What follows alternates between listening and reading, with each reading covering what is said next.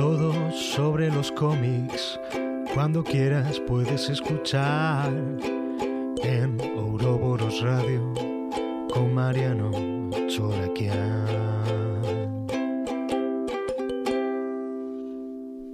Bienvenidos al programa número 13 de Ouroboros Radio, fuera del espectro.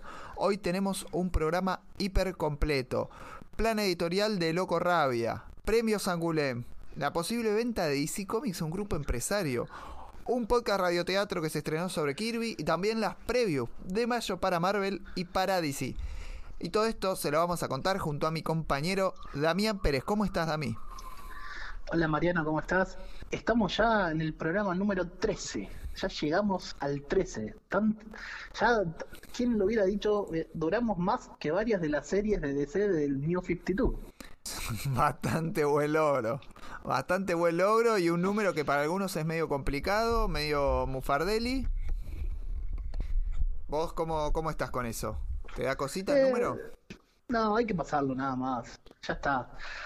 Estamos en el 13, ya acumulamos un montón atrás, tenemos un montón de noticias, muchas cosas para comentar, también mucho humo para discutir, que ya estuviste anticipando. Hay de todo, pero primero veamos que llega esta semana Meridiana Comics, que queda en Rivadavia, 4963, local 18 de la Galería Rivadavia. Novedades en todas las editoriales, pero una semana tranquila. Bueno, empecemos a mirar. Omnipress sí es tiene cosas bastante interesantes, pocos títulos, pero cosas interesantes. Porque viene Crisis de Identidad en un recorrido que está haciendo OVNI aparentemente por las crisis. Para vos, en esta teoría que tiene OVNI de decir nosotros nos jugamos solamente a los hits, jugamos a seguro, ¿te da la sensación que Crisis de Identidad es un hit? Para el público yo creo que sí. Crisis de Identidad siempre está en las listas, la gente la quiere, la gente la quiere volver a leer, a pesar de que hay, tuvimos edición de Crisis cuando salió acá en Argentina, en la época de SD, siempre está ahí. Para mí no es una de, los hits, no, no es una de las historias más importantes, pero siempre aparece. Me sorprende, pero siempre está ahí. Tiene una repercusión que llama la atención. Para mí es más interesante como historieta que como crisis, que como hit no es tan relevante para lo multiversal de DC Comics, pero tiene es autoconclusiva, entretenida, se lee rápido, eh, sirve para, para lectores que no, no estén en el día a día, esta piola, va bien. Digamos que DC cuando le puso el título el ponerle ese crisis ahí lo levantó un montón. Sí, es un concepto de crisis un poquito con más. Otros laburos que lo, lo, puso en, lo puso en estantes. Por ahí es una crisis un poquito más psicológica que, que, universal, que multiversal, pero una crisis al fin. Y después tenemos Green Lantern Black Stars, que es eh, esta miniserie de media temporada de Grant Morrison en un tomo que además va a incluir, y esto para mí es lo mejor que tiene, porque tiene esa historia del medio, más el 80 aniversario de Green Lantern, que está buenísimo. Y sigue. Omni publicando esta segunda parte sería ya del recorrido de Grant Morrison con Green Lantern y incluyendo el 80 aniversario. Lindo, lindo tomo. La verdad que sí, un tomo más que interesante. Eh, también va a llegar el querida liga que se atrasó la semana pasada. Y un tomo más de Attack on Titan. Así que una semana redondita de Omni, ¿no? Recordemos que Attack on Titan cada vez más cerca de terminar. Ya van muchos tomos de, de Omni. Recuerden que tenemos en la página el seguimiento que está haciendo Matías Mir sobre los últimos capítulos ya de la serie. Está a punto de terminar. Y sí, una semana para Omni que no pasa hasta ahora. Este verano no nos dejó un viernes sin algún hit para sorprendernos en las comiquerías. Eh, muy, muy buen comienzo de año para Omnipress.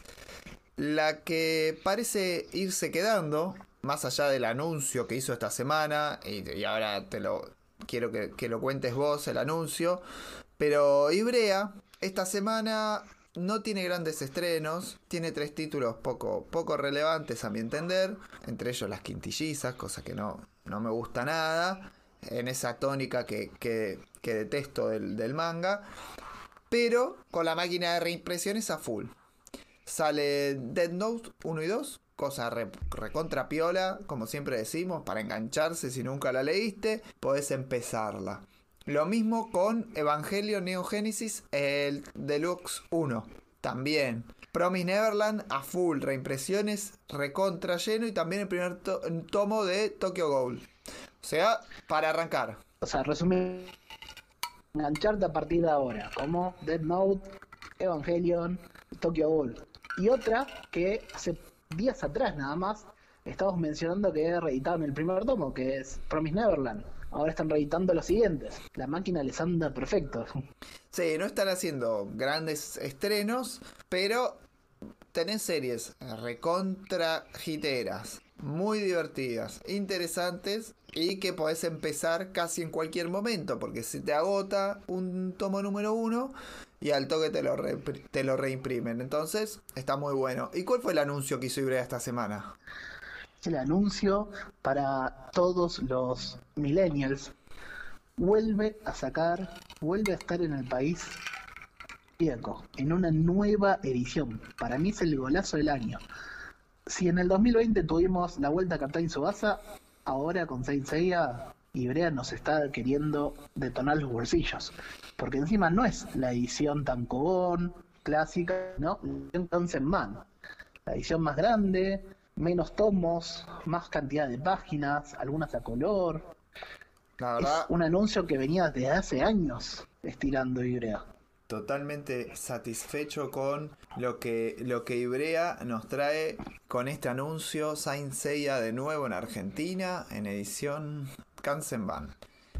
Y otra reedición muy interesante es la que nos trae Panini, que es Naruto. El que no haya leído este hit también puede engancharse desde cero, porque Panini reedita el número uno. Y también sale esta semana Golden Kamuy, el quinto tomo, serie que va avanzando muy bien, muy rápidamente, sólida, sin estrenos de, de Marvel de Panini esta semana, pero seguramente las próximas semanas vamos a tener eh, nuevas, nuevos libros, eh, debe estar por llegar X-Men, hay alguna bomba importante también en la gatera. Y por el lado de Utopía, The Voice 11. Pero- Sí, ¿No viste cuál es este nuevo número uno que va a sacar Panini, que está editando? ¿cómo? ¿Qué es las carreritas del nuevo número uno? ¿No, no le dijiste? Sí, Vale. Naruto. Bueno, ¿Lo pasaste? No, Naruto. Ah, ah, ah. Está bien, está bien. Naruto. Claro, Naruto. pasado. No, no, no, no lo escuchaste. Naruto. Hay que repetirlo un montón de veces. Vuelve a sacar Naruto. Naruto, Naruto.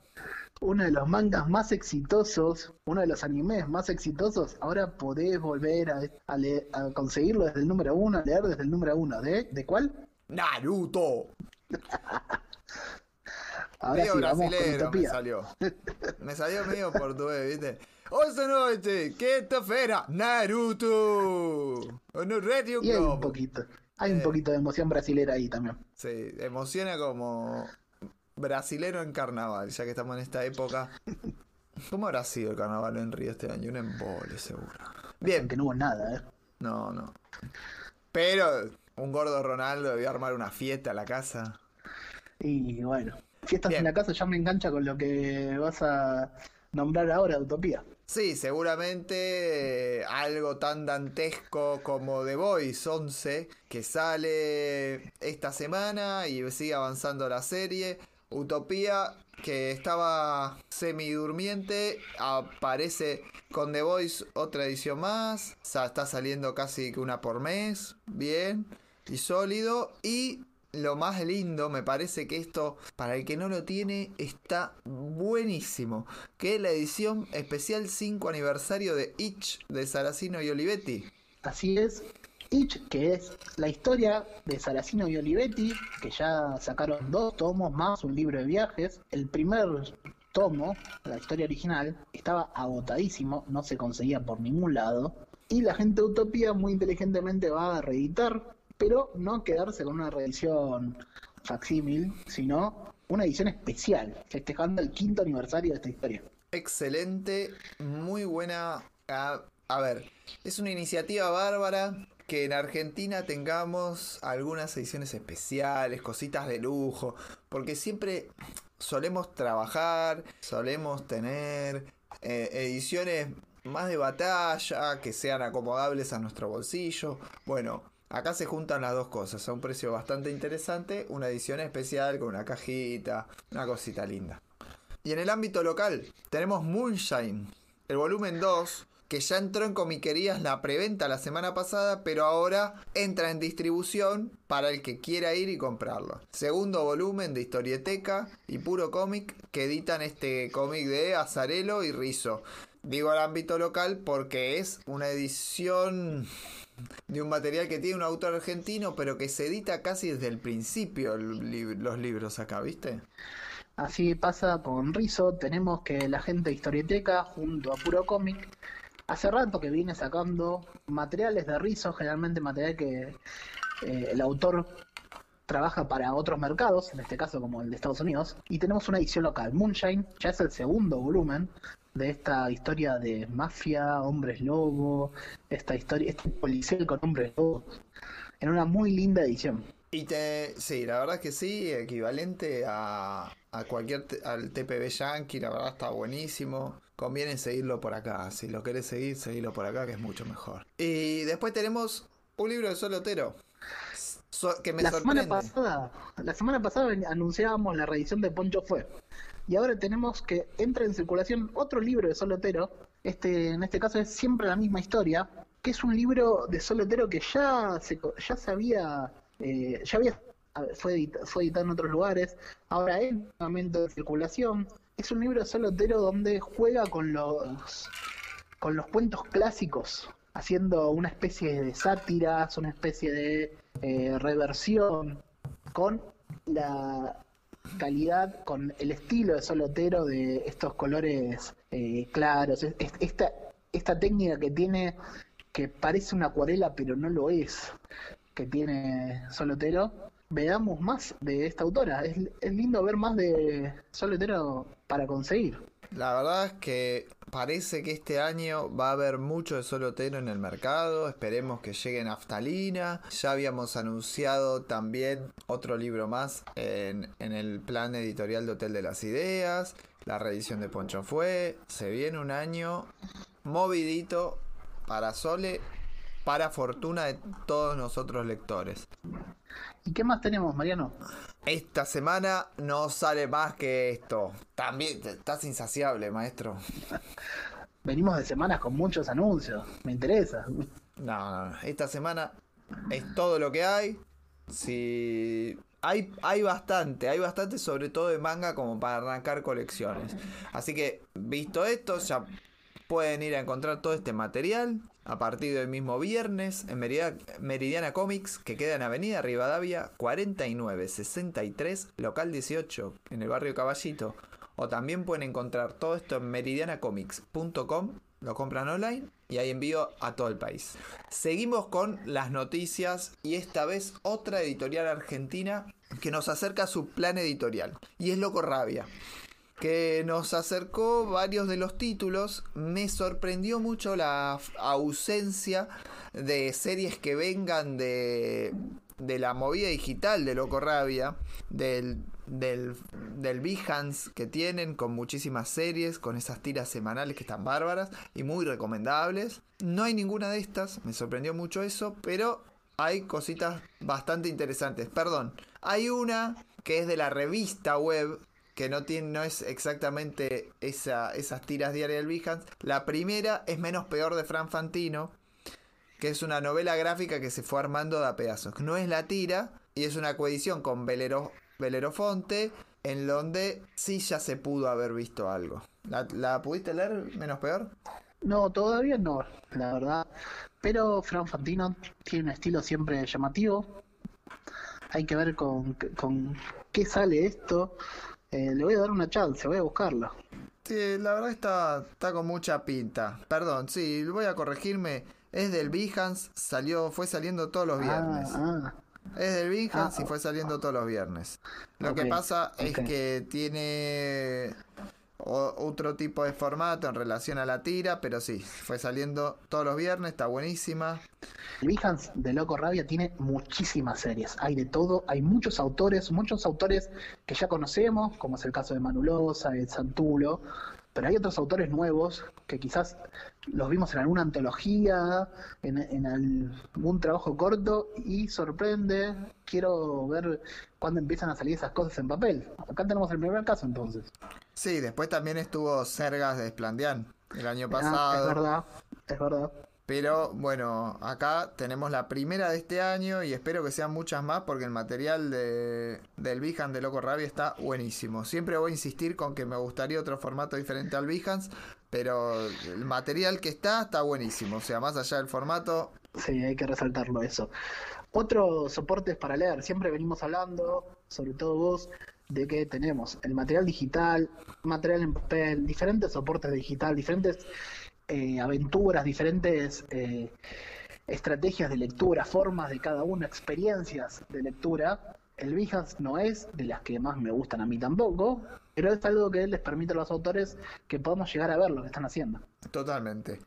Seguimos viendo qué nos va a traer Loco Rabia este año. Hacia el hondo bajo fondo. Una ácida novela gráfica de Federico Baert que publicó en los 90 y ahora redibujada por Carlos Saón y coloreada por Lara Lee. Es una Una remake especie, de una una historieta. especie de rescate remake sería esto. Sí, Hay muy pocos casos en la historieta local de, eh, de son redibujadas. sí, la verdad es que es mu- muy interesante esto. Siempre me, me llamó la atención esto de redibujar una historieta. Bueno, acá lo podemos ver. Lindo para comparar, a ver cómo hace el experimento. La verdad que sí. Y después tenemos Carolo, las tiras de humor a paso de caracol que hicieron Alejandro Farías y Leo Sandler. Esto está coeditado con la gente de Carcas Ediciones. Es en un formato parecido al que tenía El Jardín Increíble. Esto también, una recopilación de tiras de humor que estaban dispersas en un montón de lugares distintos. Que está bueno juntarlo en un libro. Los libros de historieta humorística a mí me resultan atractivos a la hora de elegir algo para comprar. Pero cuando agarro uno y empiezo a leer tiras y a reírme, digo, me cambia la experiencia, me cambia la idea. Sí, son libros que uno agarra de forma desprolija además, ¿no? No, como que no, no sentís la necesidad de empezarlo, de, de agarrarlo del principio y terminarlo, los de tiras. Como que lo... Y los, los Los puedes dilatar en el tiempo, cuando lo necesita. Sí, sí, es, es, es una experiencia de lectura diferente por, al- por ahí a la que estoy acostumbrado, pero es siempre muy interesante. Te cuesta comprártelo, pero cuando lo tenés lo disfrutas muchísimo. Exacto. Después Así que tenemos... la oportunidad. Sí. Después tenemos eh, un sketchbook de Luis Escafati que se está preparando para ser editado. Sí, está tiene bocetos, ilustraciones, distintos proyectos, dibujos libres y también algo de prosa de Luis. Luis Escafati es un artista del carajo, que tiene un público que yo diría que lo ama, tiene un gran público que, que ama el trabajo de Scafati y estos, este sketchbook, sketchbook eh, creo que está apuntado a esos fanáticos del, arte de Luis Scafati. Sí, absolutamente. Tenemos un lindo proyecto, los sketchbooks son algo también atractivo, diferente, donde uno no, no puede comprar todo y entonces a veces no lo, no, no lo lleva, pero cuando lo tenés, lo mirás, lo disfrutás, es algo lindo. Sí, exacto. Y sobre todo artistas que les interesa conocer obras de otros autores, también pueden aprovechar este tipo de ediciones. Absolutamente. Y cerrando esto, me cuentan, y esto no, no puedo hablar mucho más porque no está asegurado, pero están terminando de preparar el segundo tomo de tres de Alvar Mayor, de Trillo y, Enrique Brecha. Van a ser tres tomos de este rescate tan importante que tuvimos el año pasado. Ojalá podamos ver este segundo tomo y que continúe este rescate ya este año. Ojalá que termine este año y ya tengamos completo Alvar Mayor en nuestras bibliotecas. Muy interesante Ojalá. esta propuesta de tener eh, planes editoriales, eh, todas las editoriales argentinas pudiendo adelantar, planificar y trabajando con este profesionalismo que nos demostraron tanto Hotel de las Ideas la semana pasada como Loco Rabia diciéndonos, bueno, hoy tengo esto, planeo tal cosa, planeo tal otra y entusiasmarnos con los títulos que van a ir saliendo. Sobre todo eso, empezar a entusiasmarse antes. No llegar un día y sorprenderse con lo que uno ve en una estantería empezar a entusiasmarse, a entusiasmarse, a entusiasmarnos y ya planificar y uno puede saber, ya quiero comprar esto, ya metérselo en la cabeza. Así que bueno, anoten, archívense, guárdense y cómprense. Seguimos al siguiente bloque.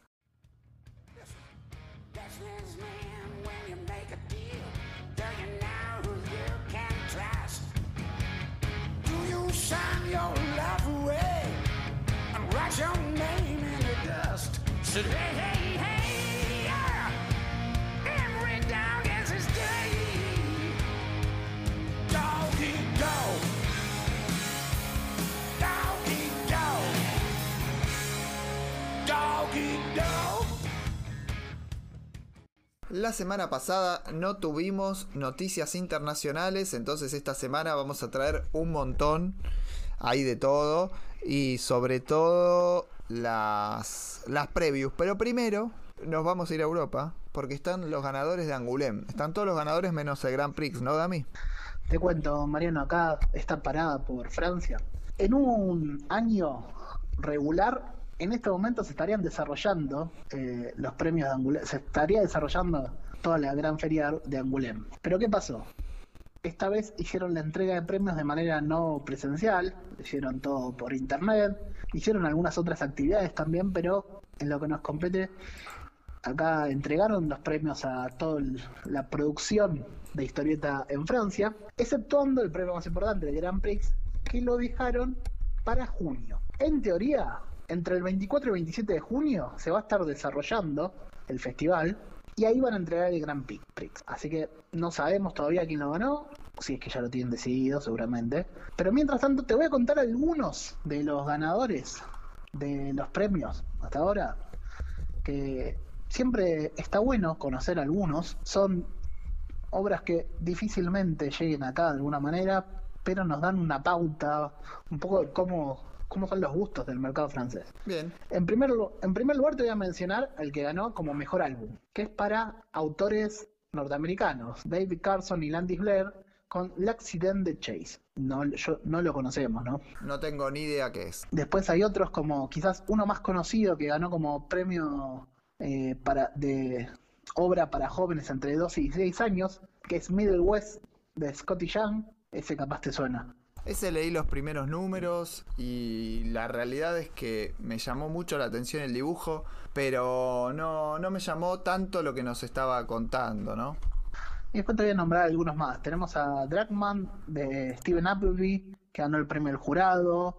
La mejor serie la ganó Paul de la Manzón de Michelle Rodagliati. Algunos de los trabajos. Bastante. Eh, para destacar que ganaron premios autores norteamericanos editados en Francia. Hasta ahora en general siempre los premios tienen una preponderancia de autores francófonos. Pero bueno, algo para destacar, sobre todo en el caso de el mejor álbum. Sí, pero bueno, es un álbum, es con una historieta de características eh, franco-belgas, clásicas, este, obviamente. el estilo que ya tienen, que ya gusta a los lectores franceses. Sí, que ya trabajan ellos. Y después tenemos vamos a hacer algo más mainstream, pasémonos, no soy un desastre con Angoulême, con el franco-belga, es una deuda enorme que tengo yo, igual que también tiene mucha gente en, Argentina, muchos lectores. Tenemos un desarrollo bastante corto, llega poco material, no... Conocemos poco de esos autores, siempre. Sí, sí, desde la divulgación también debemos mucho de eso, porque este, falta, falta un poco, un poco de desarrollo y, y, no, se lee, no, salvo a Corsi, que es recontra fan. Fanático, pero también tiene otra facilidad. Andrés Acorsi lee francés, acá no hay tanto, hay acá una generación perdida de lectores de francés que quizás nuestros padres tenían francés en las escuelas, pero nuestra generación para adelante ya es un idioma que no se utiliza. Pero además hay muchísimo material en Francia, entonces es complejo a veces también abordarlo el material franco-belga desde el punto de vista de la variedad que tiene, ¿no? Porque realmente aparece todo medio junto y tenés cosas de reconsumo mainstream que son de entretenimiento puro nada más y también tenés material muy bueno pero a veces con ese formato de álbum, ese formato tan caro, tan de, de prestigio se pierde un poco la diferenciación y es un tipo de historieta que, que, cuesta, por lo menos a mí me cuesta. Es un formato que acá no es rentable, es difícil de trasladar, pero por otro lado, empezar a mirar un poco, por, por lo, lo, menos esto, los listados de los premiados en Angoulême y cosas como el estilo, para eh, satisfacer, aunque sea la curiosidad de saber, bueno, qué puedo buscar, qué puedo leer, fijarme si hay alguna traducción, si está, si hay alguna versión en inglés, en español. Muchas de estas obras suelen ser traducidas al español para el mercado de España, justamente, y quizás por ese lado nos pueda llegar algo. Sí, totalmente puede ser. Yo generalmente lo que aprendo, lo aprendo directamente de los medios españoles, de, los muchachos que hacen podcast, de Tomos de, de La Hora de las Tortas, de Sala de Peligro, de quien fuera, de todos los que hacen podcast este, desde España. Ahí es donde me entero realmente de qué está viniendo el franco belga. Y el europeo en general, ¿no? Pero bueno, voy a, a lo que sí eh, consumo habitualmente y a lo que sí suelo agarrar, que es previews yankees. Los previews de mayo de DC ya están acá, también los de Marvel, que los vamos a repasar después. Primero, empecemos con DC Comics. Y tenemos algunas series que surgen del Future State. Todos dijimos, ah, el Future State va a quedar en la nada. Bueno, no es tan así. Sale una serie de Mr. Miracle, una miniserie de seis números de Mr. Miracle, de Easton, que es este, este guionista que se está haciendo cargo de, de la. De, de, la. de la historia backup que aparece en, en el Superman de Metrópolis. Y también tenemos eh, arte de Fico Ocio. Bastante experimental esto. Es Shiloh Norman, el Mr. Miracle que acá nos ocupa. No está mal. Yo lo que te quiero destacar, destacar es la portada de Janik Paquet, que es una locura, la portada de ese primer número. Sí, muy, muy lindo. Future State tiene un arte muy, muy revulsivo que siempre llama la atención, como puede ser el Wonder Girl de la genial Joelle Jones. Excelente las portadas, un personaje Yara Flor, la, la, Wonder Woman brasilera, como se le ha llamado. Volvemos hoy a Brasil, hoy estamos con Brasil. Bueno, la Wonder Woman brasilera tiene su propia serie.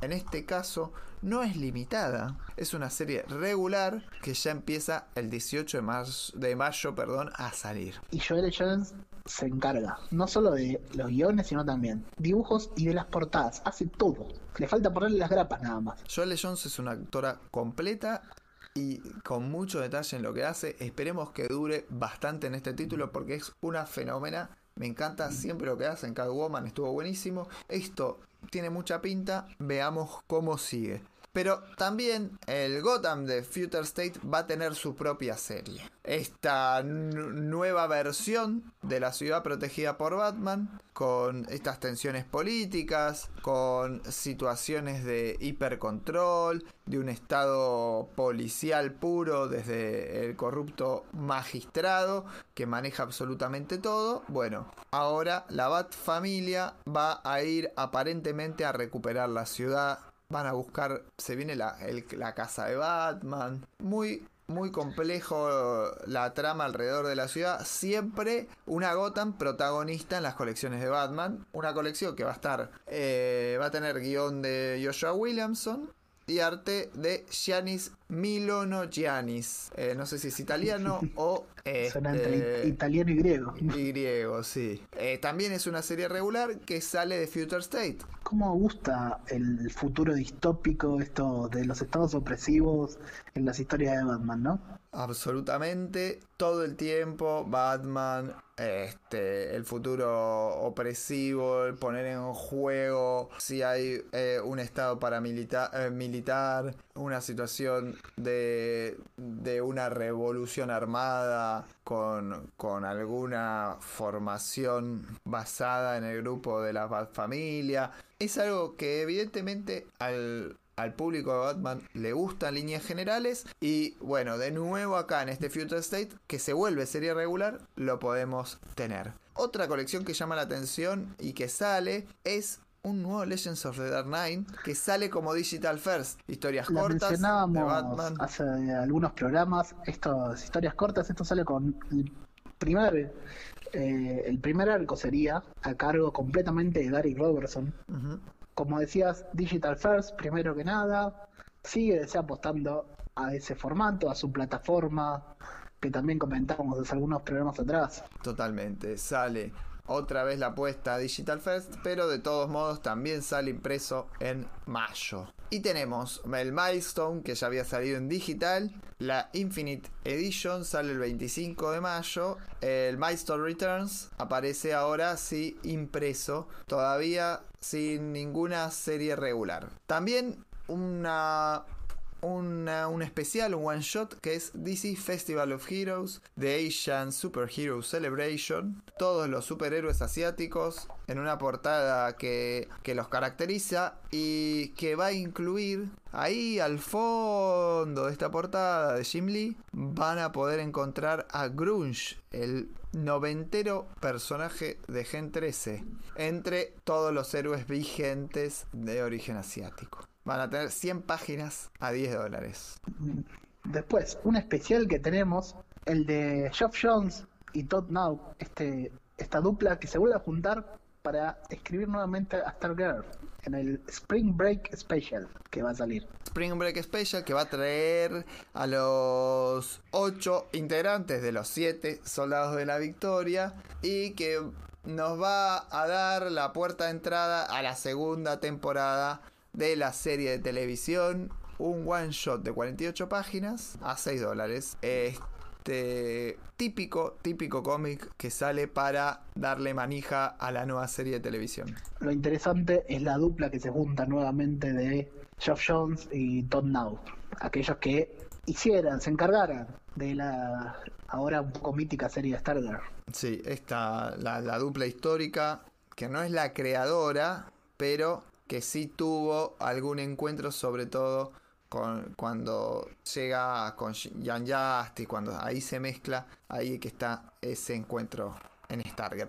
Y tenemos eh, Justice League Last Ride de un guionista en particular, que me parece que es lo más interesante, y esto va a coparle a mucha gente, es escrito por Chip Zdarsky. Seguimos mencionándolo cuando hablamos de noticias y previos a, Ch- a Chip Statsky. un tipo que está top, muy, muy copada la gente con él. Bueno, va a estar escribiendo la Liga de la Justicia. Y también uno que ya estaba recontra anunciado, que es Batman Earth One, el volumen 3, que cierra definitivamente esta historia por Jeff Jones y Gary Frank. ¿Te acordás que en uno de nuestros primeros programas lo mencionábamos que se había anunciado este tercer volumen? Que, que Geoff Jones había contado que ya estaba escrito hace un montón y ya por fin va a salir. Totalmente. Bueno, después va a estar eh, una novela juvenil sobre Starfire. Vamos a tener también eh, la aparición de Miracle Molly, una nueva villana en Batman que parecería ser de la familia de Punchline de Harley Quinn, otra chica medio jokerizada más y que evidentemente demuestra que en James Tinion IV y Jorge Jiménez, lo voy a decir de nuevo, están haciendo shonen en Batman. Eh, buena descripción, ¿eh? Totalmente, no tengo ninguna duda. Después, bueno, todas las colecciones que arrancaban en abril van a continuar. Urban Legends, Philip Kennedy Jones, eh, Johnson, perdón, en, en las colecciones de Superman, Crime Syndicate. Eso es lo que, sobre todo en materia de novedades o de comienzo de, de colecciones, nos trae mayo para DC Comics. Marvel, Vamos ahora a la otra vereda. vamos con ¿Qué, Marvel. qué tenemos por el lado de Marvel? Primero, con todo Heroes Reborn. Arranca Heroes Reborn, este evento de Jason Aaron y Edmund Guinness, contenido en, o surgiendo de su serie de los Avengers. No solo vamos a tener cuatro números O sea que va a ser semanal la serie. Sí, sino como, que también fue, como fue lo de X-Men con Hickman, ¿no?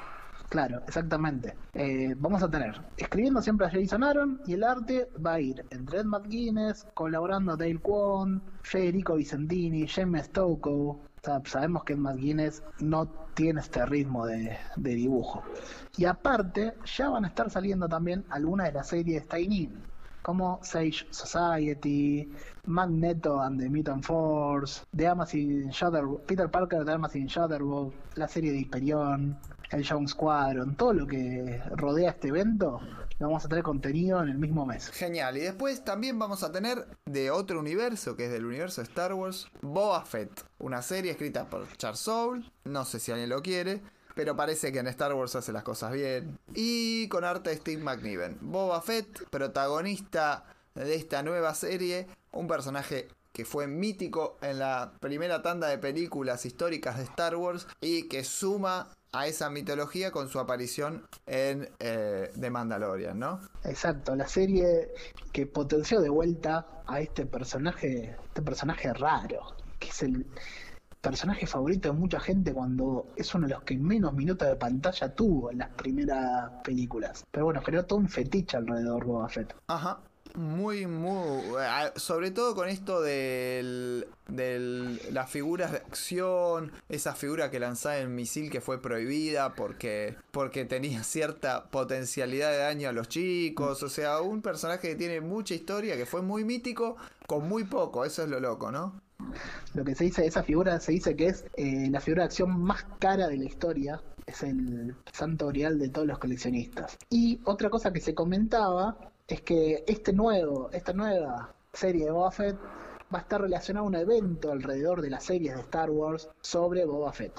Bien. Si, sigamos repasando las solicitations de Marvel para mayo y nos encontramos con X-Corp de Tiny Howard y Alberto Foch en este. Los dos van a ser. No, no, está bien. Eh, Alberto Foche es eh, dibujante, guionista Tiny Howard y tiene que ver con la faz empresarial eh, de, de los X-Men de Hickman. Qué loco que X Corporation, X Corp salga justo ahora en este momento de, la humanidad, pero además era algo planificado, no tiene que ver con el COVID, pero es algo muy interesante que salga justo ahora esta serie. Sigue expandiéndose, el universo de los mutantes de Hickman nos va mostrando todas las facetas, me gusta eso, que haya una serie para cada una de las facetas de esta de este nuevo landscape, de este nuevo escenario para los mutantes. Y una que te quiero destacar también, que sorprendió un montón, es el número 20 de X-Men.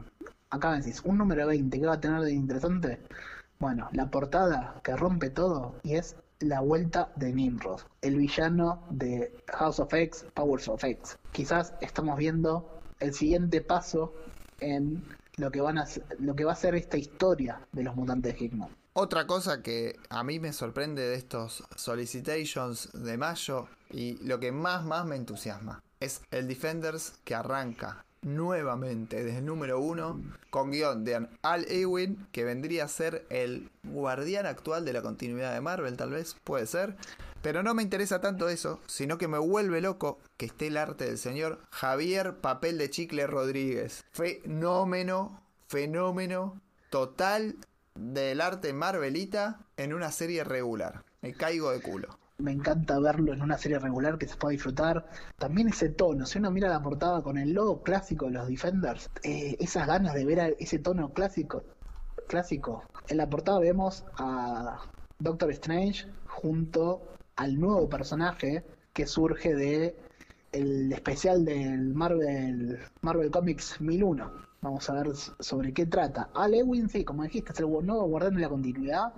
Es el, me el que mejor en, está entendiendo todo el universo y el que está dándole forma. De a poco, en series que uno no tiene tanta consideración, siempre lo, va viendo, lo empezó a ver en las esquinas del universo, pero te lo va construyendo. Ya pegó el salto, ya lo vimos en Hulk, en el Immortal Hulk, ya lo vemos, eh, lo vimos pasar por Guardians of the Galaxy, pero así de a poquito te va dando forma al universo. Después también, Alewin va a sacar la nueva formación de Guardianes de la Galaxia, que les recomiendo mirar la cantidad enorme de miembros que van a tener los guardianes y cómo se va a ir expandiendo este grupo. Pero donde me quiero detener específicamente también, y es el segundo título que más me entusiasma, casi sale segundo por diferencia de gol nada más, porque está el Fantastic Four Life Story, miniserie de seis números, guionizada por Mark Fondo de la Casa, Patio Granizado Russell, Ya lo habíamos comentado eh, esta, este anuncio y ahora tenemos por fin una fecha. Ya tenemos fecha, sale en mayo, señores. Así que imperdible. Y después tenemos un título raro de que sabíamos poco que es X-Men Curse of the Man-Thing. Man-Thing, X-Men, 50 años de Man-Thing. eh, guionizada por Steve Orlando, un guionista que tiene más armas en DC que en Marvel, que saca esta colección. Interesante. Y bueno, ¿qué más tenemos? Dejamos ahora de lado las previews de Marvel.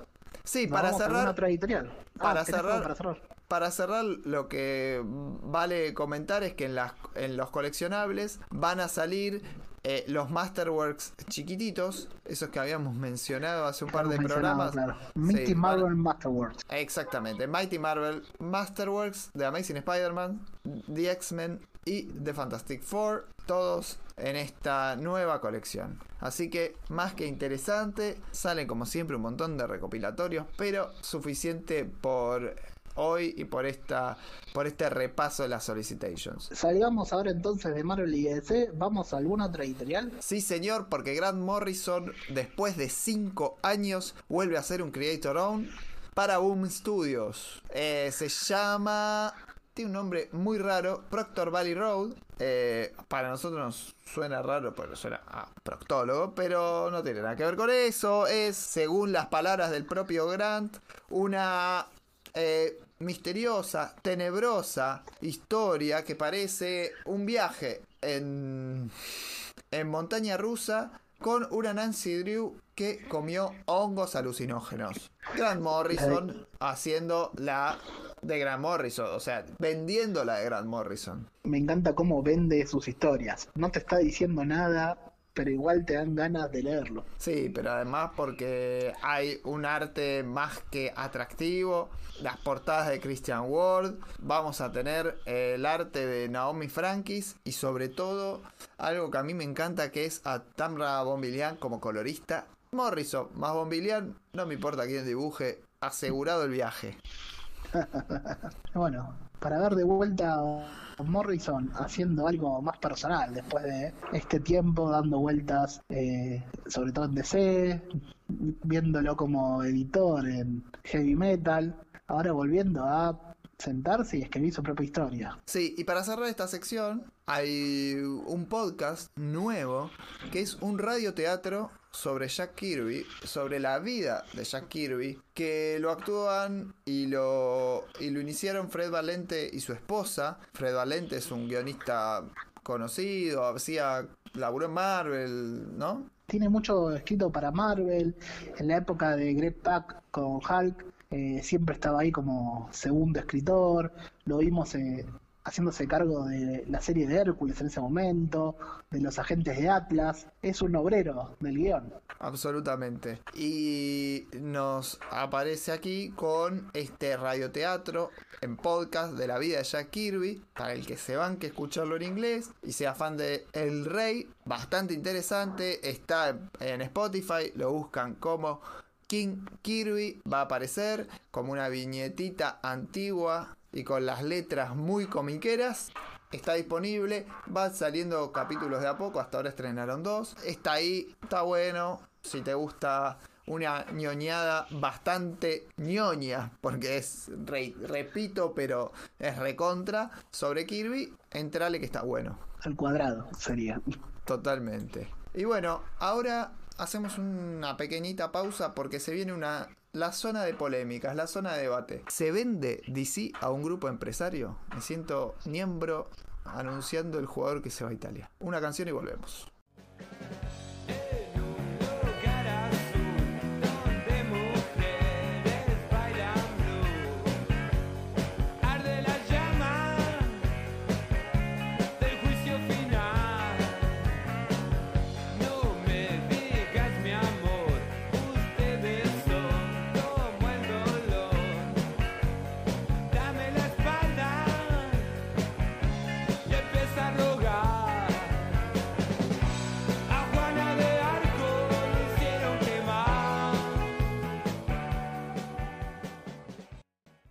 Entramos en zona de polémicas porque la semana pasada Bleeding Cool informó eh, con autoría de Rick Johnston eh, que DC Comics estaría vendiendo a un grupo de fans muy guitudos y no reveló la fuente Reed. Eh, después en Twitter comentaba que no, tiene por qué revelar la fuente, que hace 30 años que él trabaja en esto y que, que es fiable por sí mismo, etc. Y salieron a bancarlo otros personajes del ambiente comiquero, entre otros el histriónico Rob Liefeld, también eh, la pareja conformada por Jimmy Palmiotti y ¿cómo se llama? Amanda Conner, la mujer. Manda con él, exacto. Amanda Conner, los dos salieron también a bancar esas versiones. Mucho se especula de quiénes puedan ser. Pero hace mucho tiempo que se sabe que ATT está queriendo vender la parte editorial de DC Comics y realmente puede hacerlo y a mi entender es lo más lógico. ¿Por qué? Porque si no funciona y no tiene gente interesada en desarrollar este negocio, realmente lo más lógico es venderlo. Y creo que realmente podría ir mucho mejor eh, en manos de eh, gente que conozca el grupo editorial, que conozca el valor del producto, el valor simbólico del producto y que realmente sepa qué números se manejan eh, como, como ganancia en el mundo editorial. Porque para ATT lo que puede dar como, como este rendimiento de capital eh, el sector editorial no es demasiado atractivo. Dami, comprás eh, la teoría, no DC Comics, porque bueno, nos encantaría, pero no. Digo, comprás la teoría, el rumor, ¿te parece que está bueno, que es un humo de mierda o puede andar? Vamos por partes. Primero, siempre digo, primero es Bleeding Cool. Partiendo de ahí, sabiendo que hay humo en el medio, dejémoslo de lado. Parece una noticia eh, que no es una boludez, pero reduzcamos todo a la mínima expresión del rumor. El rumor sería, un grupo de fans con plata quieren comprar DC. Si lo reducimos, lo, lo redu- reducimos a eso, mi respuesta es humo, total. Ahora, cuando le empezamos a analizar, y hay aristas que suenan. Como dijiste, eh, se quieren desprender de la cuestión editorial, al multimedio no, no le resulta atractivo, no le está generando ganancias importantes la cuestión editorial de DC. ¿Quién te dice que se junten un par de fans con mucha guita para bancarlos? No es algo raro en Estados Unidos que, por ejemplo, estrellas de Hollywood o multimillonarios de algún medio, lo que sea, compren franquicias, compren equipos, com- com- compren equipos deportivos, compren cadenas de restaurante, cosas así. Sobre todo lo veo comparable a un grupo de millonarios que juntaron plata y pusieron quiero comprar este equipo. Es Homero con los Broncos de Denver. Sí, esa es una de las situaciones. A ver, vos lo estás interpretando como fans, muy fans, muy puro fans. Y yo lo que, lo que entendí, o por ahí lo que interpreté, era que, se podría tratar de fans con experiencia y con laburo en el sector editorial. No que sea vos, yo y Nicolas Cage. Claro, pero al usar la palabra fans, como usa el autor de, de la noticia, te tira para ese lado. Lo que no descarta que sea, por ejemplo, por ponerle nombres al azar, un Nicolas Cage, un Seth Rogen, un par más de, de esos eh, famosos que tengan la plata para hacerlo y no necesariamente sean ellos quienes estén a cargo después, sino que busquen la forma de poner a otra gente, elegir los artistas a cargo, elegir la gente con experiencia editorial. No necesariamente ellos sean los que después se encarguen de elegir al autor y la orientación de cada revista. Puede ser, puede ser. Lo que pasa es que para eso, realmente sí, estamos pensando en capitalistas pacientes, en capitalistas que están comprando un valor simbólico de una editorial y que pondrían como fans decís a cargo a la gente indicada. O sea, no, no es necesario que sean los dueños los que realmente sepan, sino que por lo menos entiendan que, que puede ganar dinero y no tanto. eh, porque realmente, o sea, vamos a ser sinceros, ¿cuánto hay de ganancia en, el sector editorial en comparación a la inversión que se hace? Es decir, ¿cuánto es el rendimiento del capital en el sector editorial comparado a los números que se manejan en el cine, en los videojuegos, en el merchandising? no parece ser muy atractivo para ATT. Pero por ahí, para un grupo de fanáticos que ponga la plata, pero que, que ponga también a trabajar a gente que sepa, por ejemplo, doy al aire lo tiro, ¿no? Pero digamos, si lo compra Nicolas Cage y sus amigos. Y dicen, bueno, que sea a cargo de Superman, Mark Wade, de Acacta, que se muera, y de Action Comic, Dan Jorgens. ¿Eso decís? Sí, lo imagino tratando de pensarlo más con lógica, que podría ser algo así. Estamos, es difícil salir del paradigma Nicolas Cage porque tiene antecedentes por el estilo, no solo comprando, sabemos que es uno de que compró gastando millones un número de Action Comics 1, sino que también es un tipo que eh, no sé si está buscando algo de tanto la ganancia, sino hacer cosas que le gustan. Lo vimos. Bancó dos películas de Ghost Rider que solo le gustaron a él. Es un tipo que gastó plata en tener un cráneo de Tyrannosaurus Rex en su casa, que eso no te da más ganancias que eh, lo personal. Quiero tener un tiranosaurio en mi casa. Si lo pensás por ese lado, un grupo de gente que no vaya tanto por la ganancia económica, ver si los números dan y todo eso, sino que sea una cuestión más personal, si querés de alguna manera sentimental, y que trate de dárselo a gente, que lo terciarice de alguna forma, buscando a la gente capacitada, no meramente como una división de otro multimedio, como es hasta ahora. Sí, sí, lo entiendo completamente. La verdad es que, que me gusta. Este, sería una gran idea. Sería una gran idea, pero vos pensás que, que realmente van a poner el dinero que sale. Porque había algunos que estaban diciendo, por ejemplo, mira, no, no se puede eh, vender independientemente el sector editorial sin las películas porque no van a dejar que influya mentira. Se puede vender el derecho a hacer cómics sin que tenga un nada que ver con lo que se haga en el cine. Y el gran ejemplo es lo que ocurrió con Star Wars, cosa que después en realidad se termina revirtiendo en lo que es canónico. Pero cuando Dark Horse tenía Star Wars, me parece que es un ejemplo similar a esto. El modelo pasa por ahí, me parece. Pasa por decir que haga editorial los que sepan hacer editorial. Sí, exactamente. Y hoy día, viendo lo que pasa realmente con el cine, con las series de televisión, no sé si necesitan la pata editorial, sino que la pata editorial solo funciona como una fuente creativa.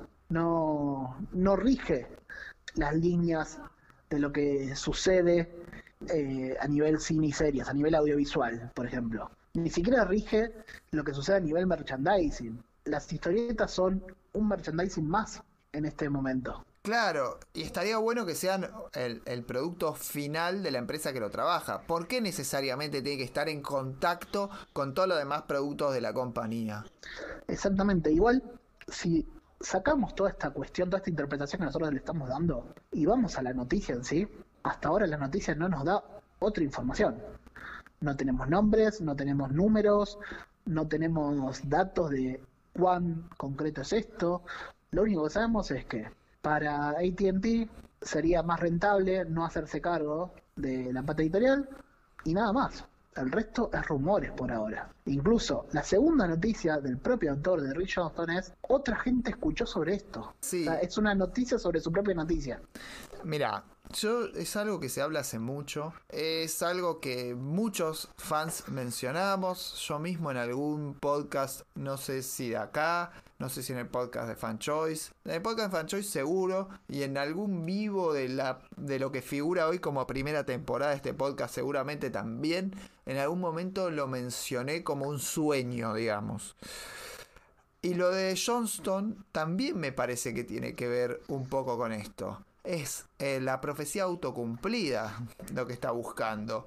Eh, ¿Por qué? Porque está hace un montón a la venta. A- medida que sigue a la venta y sigue siendo un problema para ATT, el precio empieza a bajar.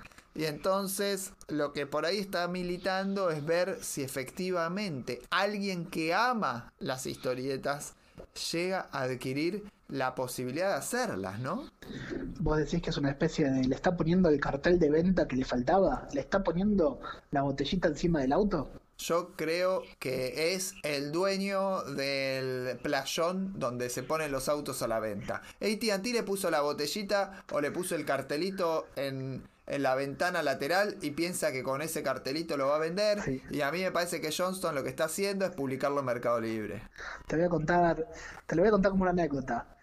Eh, una vez un pariente quiso vender un auto y lo único que hizo fue ponerle una botella encima. Y pensó que así se iba a vender el auto. Estoy hablándote del año 2020. Hasta ahora lo de AT&T es análogo a eso. Vos decís que lo, de esta, lo que hacen con esta noticia es un poco llevarlo a la actualidad, tirarlo al mercado, publicarlo en Mercado Libre, por ejemplo. A mí me parece que Johnston sabe que ATT se lo quiere sacar de encima, que él no quiere que esté más en manos de ATT y efectivamente dice, bueno, si no lo querés vender vos, yo te ayudo a que lo vendas porque vos esto no lo podés tener más, lo vas a romper. Y si Johnston en realidad le llegó algo que escuchó alguien en la mesa de un bar al lado de la mesa de, pongámosle, eh, Seth Rogen y su amigo Jane Franco, diciendo, che, me sobró esta guita, si compramos Deseo Marvel, ponele. Yo me los imagino esos dos solamente bajo una nube verde de porro, cagándose la risa y teniendo ideas del momento que después pasan de largo y no, no era tan buena idea. Bueno, quizás alguien los escuchó en ese momento y es el que le llevó la noticia a Blading Cool. A mí La me fuente. A mí me entusiasma mucho más que sea alguno de estos integrantes de nuevos grupos editoriales que vienen con muchas ideas, que vienen con algún financiamiento desconocido o medio misterioso y que, y que por ahí tienen más que ver con ese negocio. Porque no entiendo por qué inmediatamente vamos a los fanáticos con mucha plata y pensamos en gente de Hollywood que maneja otros números, que por ahí tiene otros intereses en, en inversiones y no decimos, no sé, por ejemplo, eh, el publisher de Bad Idea habló sobre el tema y- y lo que dice es, DC en un tweet el, el tipo se, se manifestó y dice, DC está llegando, tratando de llegar a fans ricos y colocarle la, lo que efectivamente genera pérdida en la empresa. Este, y yo no lo veo tan de esa manera. Y él maneja un grupo editorial, me llama mucho la atención. Este, realmente, a mí lo que me parece es que va más por el lado de, y estaría buenísimo, grupos de autores, grupos de publishers, gente que sabe, que conoce el negocio y que entiende en dónde este negocio genera dinero o pérdida. En dónde efectivamente te puedes mantener, aguantarlo, saber dónde vas a ganar. Y no en decir alguien que se compre un juguete carísimo. ¿Por qué la primera reacción es pensar en alguien que se compre un juguete carísimo? Porque es más fácil. Y creo que, de vuelta, es porque le pusieron el título en la palabra fans. Donde sí se habla en la segunda nota es de algún valor potencial de lo que saldría DC Comics. Y lo vamos a mencionar al único efecto de que algún oyente tal vez eh, cobró una herencia, vendió una casita y pueda aportar a esta causa. DC Comics está a la venta por el módico valor de 300 millones de dólares. Capaz un hijo de George Soros que está escuchando el programa y es fanático de el Batman de Tom King quiere hacerse cargo y decirle a Tom King que vuelva a terminar su historia, no sé. No estaría mal, no estaría mal que hagamos una vaquita y juntemos algo. Llegamos. ¿Vos pondrías algo? No tengo ni para comprar una revista, pero bueno, sería como el sueño de tener tu propio equipo de fútbol, tener tu propia editorial, o sea, manejar una de estas editori- editoriales y poner los jugadores que vos quieras. Sinceramente parece que con las pérdidas que genera podría llegar hasta valer menos que esto y ahí sí podemos empezar a hablar de que algún grupo empresario editorial, se habla de Penguin Random House, que es una versión muchísimo más seria de lo de lo que estima eh, la nota de Rick Johnston, podría darse que termine siendo comprada por un gran grupo editorial y no por fans. Es por eso que también hablo de que quiere meter Johnston en una profecía autocumplida, ¿no? Evitar que caiga en lo que él considera son las manos equivocadas. Y bueno, creo que con esto esta mezcla entre especulación, datos y humo, podemos pensar en- y preguntarnos dónde va a terminar esta noticia. Si va a quedar en esta discusión o quizás estemos contando novedades en los próximos programas. Convirtamos este humo de Bleeding Cool en ese humo aromático de la mirra que se huele la iglesia y hablemos con varios compañeros en el próximo bloque de Kingdom Come.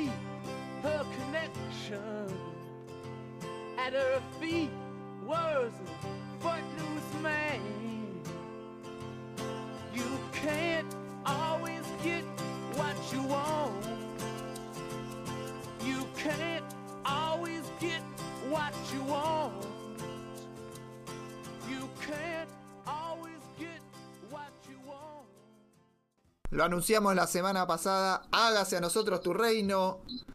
Kingdom Come.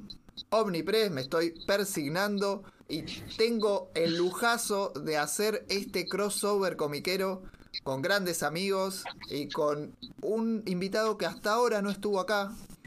No estuvo acá. Ya lo vamos a presentar. Pero primero lo voy a presentar al señor Gonzalo Ruiz. Ya habitué prácticamente de, de este canal. ¿Cómo está, Gonza?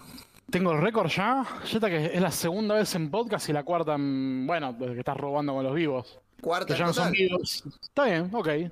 ¿Cómo estás, Marenito? Todo bien, con mucha ganas. Siempre es lo mismo. Siempre es un placer estar con vos acá. Acá y en cualquier otro lado en el que estés vos, obviamente. Gracias por aceptar todas las invitaciones. Y otro amigo que se va sumando de a poco a esto, que lo voy a ir convenciendo de, de empezar a, a hacer un poco de podcast. Es Mágico el, debut. El señor Hugo Drago, experimentado ¿Cómo andás. Mariano? Huguito, ¿Todo bien? todo bien, lujazo. Acá no podía faltar a la, a la misa de- del Kingdom Come, A la misa Vamos a tocar. rosera. eh, Vamos a tocar el jijiji ahora. obviamente. No hay Y- pelado, pero casi. Sí, y a menos que no se nos muera nadie en un poco, ¿no? Había, había un pelado igual. ¿eh? Hay un pelado. Bueno, hay dos. Hay uno que está ahí. Peleando, batallando. que, sí, creo que se quedó pelado en el lugar de los tiempos. Y hay otro ¿No? que se, se hace cargo de toda la vida, que es pelado. Pero nos queda un invitado más. El lujo de tener al fan número uno de Argentina de Kingdom Come, podemos decir. El tipo que más pidió que Omnipress edite esta obra. El Lord, el único, el señor DM, DM Comics. ¿Cómo estás? Bu- Bueno, ¿cómo andan chicos? Llegué a misa temprano, ¿no? ¿Llegamos bien? Sí, vas de monaguillo, Demi. Hoy, eh, yo creo que hay que poner la, la voz de Los Ángeles, las cancioncitas esas que siempre ponen en las películas ahí de fondo. Y Puede andar, sea ¿eh? espectacular. Sí, Puede, sí, andar, sí, sí. puede haber algo angelical para. Por ahí en la intro sonó algo angelical. Hago un retcon. Es más, si no estuviéramos viviendo los tiempos de ahora, tendríamos que estar haciendo este podcast en una iglesia, me parece, para quedar bien un poco con lo que es Kingdom Come. Va, no sé, digo. Con el quilombo de reverberación que tiene la iglesia es imposible. Obvio, obvio. Pero le, le hacemos eh, honor a Norma Mackay, ¿no? Entonces, No, no sé vos, Demian, pero nosotros Sí. tres creo que si volvemos a entrar a una iglesia nos prendemos fuego. No, Sí, no, yo, no, yo claro. no puedo entrar, yo no puedo entrar. Yo, ro- Yo- yo rompí, yo- yo rompí un rosario a los 10 años, Ah. un, año, un año después de haber sido no tocado por un cura, pero sí al menos haber recibido la comunión. El anticristo Así presente. que, Di- así que Dios, Dios, Dios no me quiere en su reino Desde quinto grado. Yo voy seguido todos los 19 a San Expedito, así que por mi Bueno, parte bien. sí que. Vos vas a, lo- a los Igual lo tuyo, San Expedito. lo, lo tuyo es más de Matt Murdock, eh, Mariano. Sí, sí, bueno, y que, que Sí. profesa la religión católica. Claro, Claro. claro, claro. Un, claro, no, por, born again no quiere decir eh, recién nacido, justamente. Claro, justamente. Pero bueno, Kingdom Come, 25 años se cumplen de Kingdom Come, la edita en formato integral con unos extras totalmente completos, después vamos a charlar qué tienen, qué traen, y esta obra de, de Alex Ross principalmente, un proyecto de él, picheada por él, vendida por él a la editorial, que sumó posteriormente a Mark Waid como, como guionista, una historia crepuscular de los superhéroes de DC Comics que llega justo en el año 96, un año en pleno momento oscuro de los superhéroes. Hago un breve resumen del plot y empezamos a charlar. El Joker asesina a todos los empleados de Daily Planet, incluida Lois Lane. Magot es un héroe en ascenso, más violento, bien típico de la época de los 90.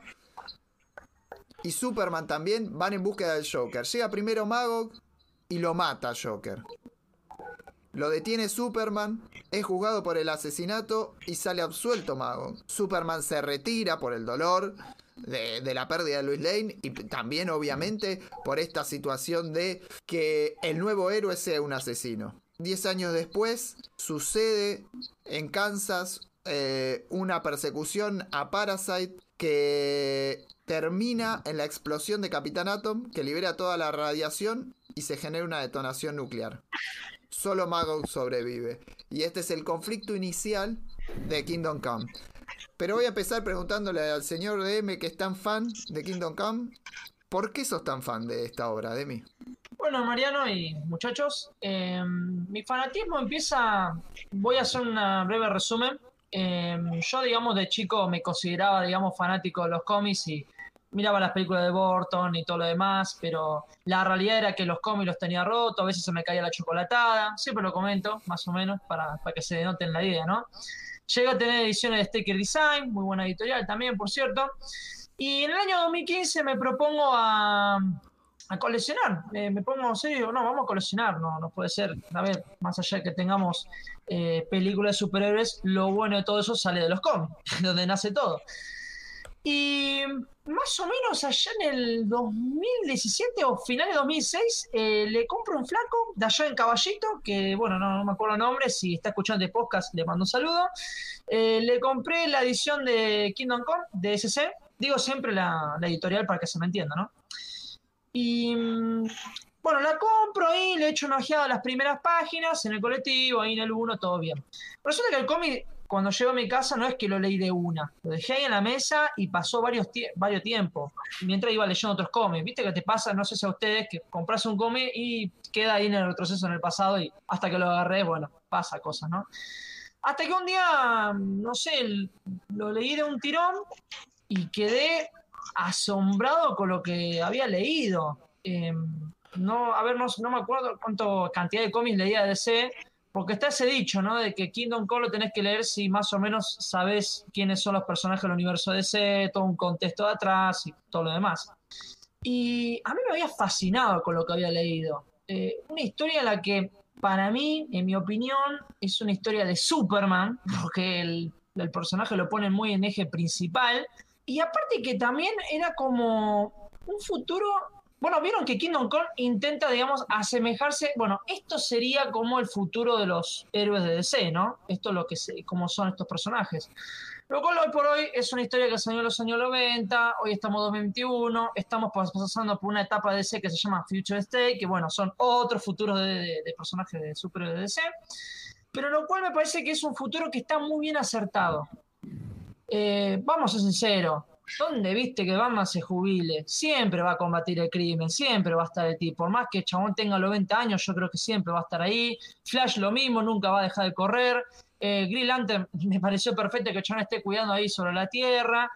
Eh, pero lo que más me sorprendió fue Superman, el hombre que siempre lleva la bondad, la esperanza, eh, siempre dándole lecciones a la humanidad, eh, salvando, y un día se retira el tipo, es como tipo, ya está, me cansé. Y yo me pregunté, ¿qué pasó acá? Claro, una vez cuando llega la parte de Magog, vos lo entendés, y Superman que más, por más que se bancó un montón de cosas, se cansó. Simplemente porque la gente optó por una persona que asesinó al Joker, Joker que bueno, no paraba de matar, y Superman con eso como dijo, no, ya está, no van a aprender más si pasa esto. Y más o menos ahí empieza, digamos, el impacto que tengo con la historia. Eh, de a poco más adelante le voy encontrando las grandes referencias, eh, muy bíblica. Yo siempre lo digo en mis videos, para mí Kingdom Come es la Biblia de DC, no hay otra manera de decirlo, porque cada, eh, cada guion, cada dibujo, todo tiene que ver con una referencia.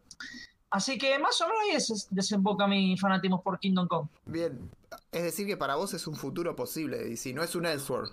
No es un Edward, me parece que eh, tarde o temprano, por más que le hagamos muchos cambios, todo lo que vos quieras, eh, me parece que es el futuro que más se asemeja y eh, está muy... Acá, por ejemplo, White y Mark White y Alex Ross, se nota mucho que pusieron mucha base, contexto, se fijaron en todo. Eh, White te lo dice en los extras. Eh, ellos mismos lo dicen, de que buscaron todo lo posible para no te digo la historia perfecta, pero que algo se asemeje. Así que es lo que yo pienso, ¿no? ¿Ustedes, chicos? ¿Cómo, cómo lo ven? Y para mí es un Elseworld básicamente porque lo dice la tapa. Y es una- Sí, obvio, obvio, sí, sí. es la, la intención de, de Alex Ross es justamente hacer eh, un futuro posible que aparte, nada, al día de hoy lo que he demostrado es que es primero una tierra paralela, porque bueno, Sí, porque, porque había que robar con, con- con ese cómic. Y bueno, también convengamos que pasaron muchos futuros. De hecho, eh, mi futuro favorito de Batman es el Batman Year 1000 de Paul Pope, Mm, donde Batman es completamente distinto al de Batman de Kingdom Come. De- Nunca llegó al punto de los drones sitiando Gotham. sí, Eh, sí, sí. yo, es una alternativa que, bueno, tiene que ver con el signo de los tiempos, que bueno, capaz algo que hablaremos más adelante. Sí, sí. No le leí esa historia, ¿eh? pero me gustaría leerla. A ver qué onda. Es unos mejores cómics, de, uno de los mejores Elseworlds por afano, el último Elseworld, de hecho, de Mm, DC Comics, uno de los últimos junto con Red Son de Mark Miller. sí, Hugo, Eh, para mí, concuerdo con Gonza, es un Elseworld, eh, no solamente por, por la tapa, sino que era la época en donde DC eh, todas sus obras, digamos, prestigiosas las mandaba para los Elseworlds. Eh, y es un futuro posible hasta el punto de que eh, los dos autores armaron dos secuelas diferentes. Después, Grant Morrison creó la tierra, digamos, de, de Kingdom Come. siempre se juega con esto puede terminar eh, como en Kingdom Come, pero la realidad es que para mí eh, sigue siendo como una variante de, otros mundos, algo que puede suceder eh, y al- en algún momento eh, quedará en, como simplemente como algo, una postilla, como alguna otra historia así, digamos, crepuscular de DC, pero no creo que sea el final definitivo de, de estos héroes. No, igual quiero aclarar una cosita que por ahí no se me, o me malentendí yo, no sé. Eh, no digo que tenga que ser de este modo, pero si me das a elegir de todos los futuros que nos viene presentando DC y más los que vienen, si es que sigue estando ese futuro, me parece que este para mí es el más indicado. Eh, es lo que yo digo. Sí, a ver, es la No, no, es- subjetividad. es- es- Perdón, Hugo, sí, adelante. No, eh, está bien. eh, es, es algo que, que se puede discutir porque es claro que, que la obra es una contrarrespuesta a el medio que ni siquiera era el momento del medio que, que se veía.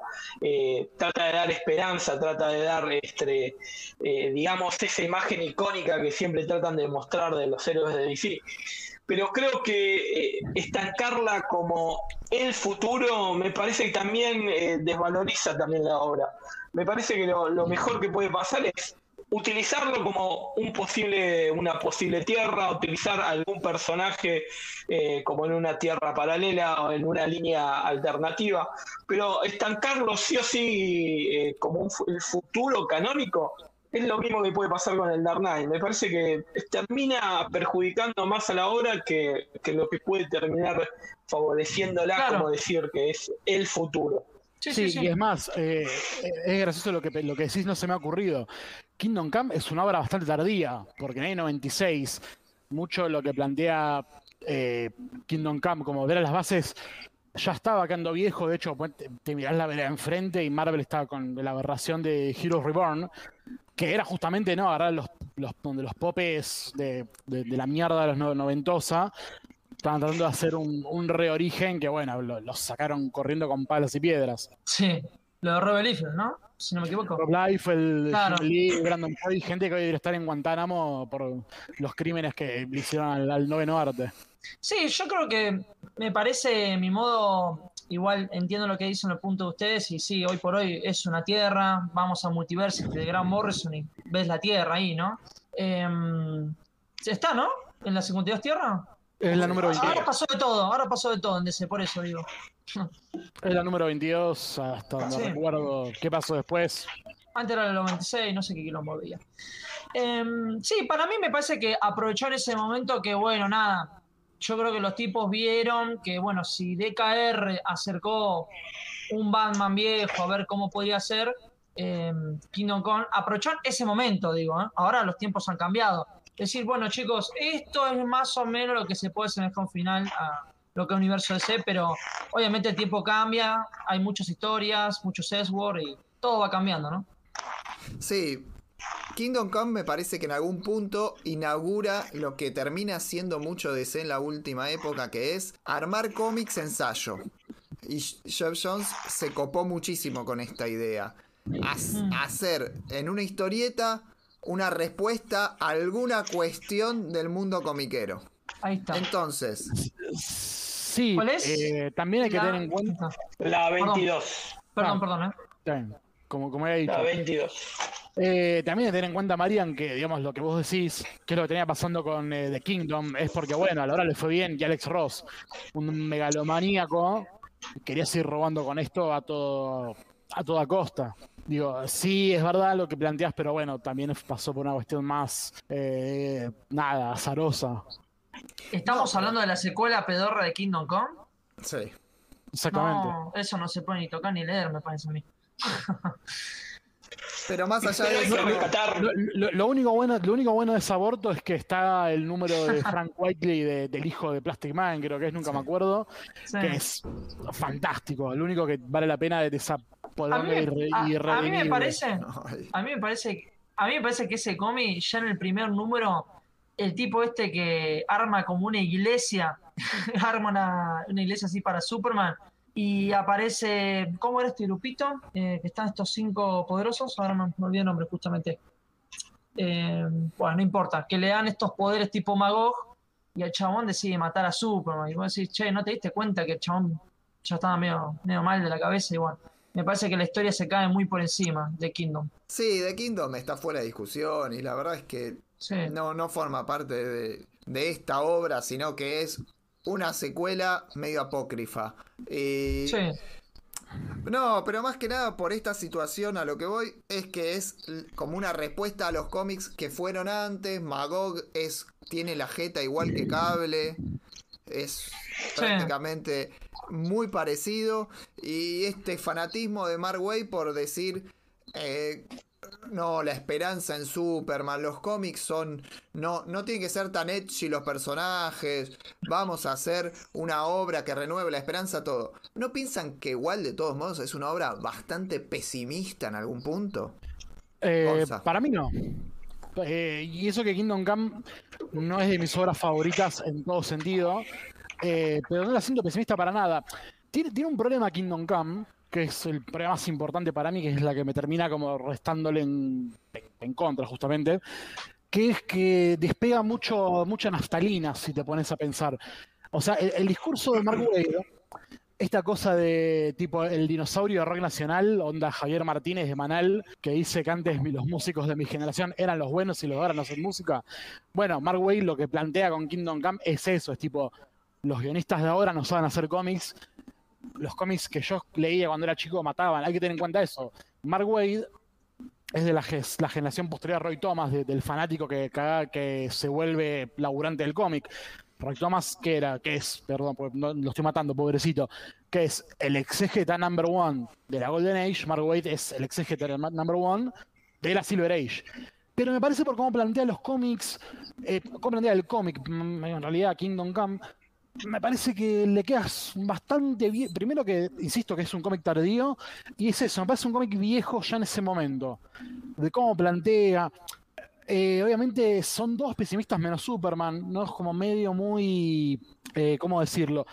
Es muy naive, porque incluso si vos te pones a pensar, el DKR es bastante optimista, con Batman mismo incluso. La última página de Batman es la cosa más optimisma, optimista del mundo, ¿no? Tipo Batman entrenando a Carrie Kelly y a los mutantes acólitos del, de, del- de Batman para que sean el futuro.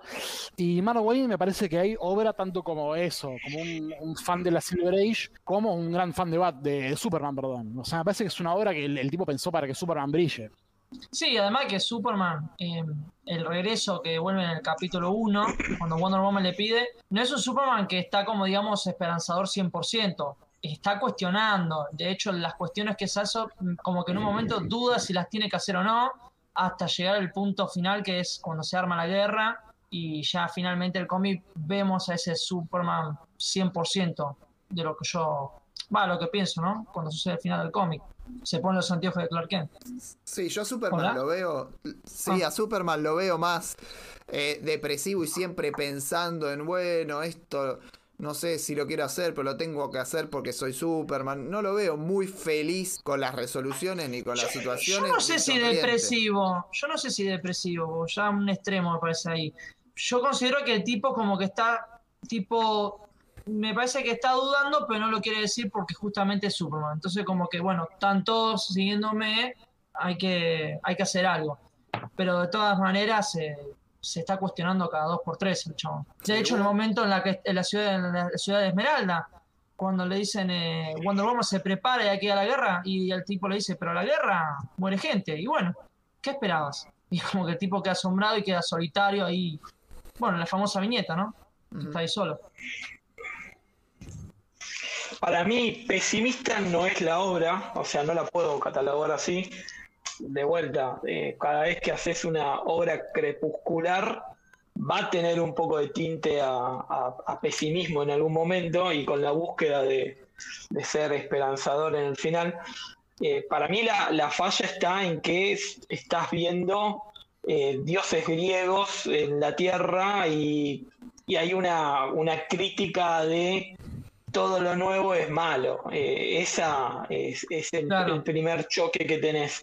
Y eh, no, no, no te puedo decir que es falta de esperanza, porque eh, al final eh, termina, digamos, con un, con un buen mensaje. Pero vos, dos años antes, ves una obra relativamente parecida, con el mismo dibujante, pero con otro autor, y esos defectos de, de esos personajes, aún con algunos tintes mucho más pesimistas, te da realmente parece como más esperanzador, pero es la es, es el misma la misma la, misma tónica. Sí, y también hay que considerar justamente lo que nombrás de los dioses griegos, que fue el problema histórico de DC Comics de siempre, sobre todo en la Silver Age, que Claro. es, uno- es una de las tantas explicaciones de por qué Marvel le pisó la cola en los 60 y en los 70, bueno, le ganó la carrera y lo dejó 5 kilómetros más atrás a DC Comics. Sí, aparte, de hecho, también- el- el- perdón, ¿no? Que en el Sí. propio Superman al final, en la parte de la ONU, dice, ustedes nos ven como, como dioses y nosotros también nos sentíamos así. Él mismo te lo dice, como que... No, no.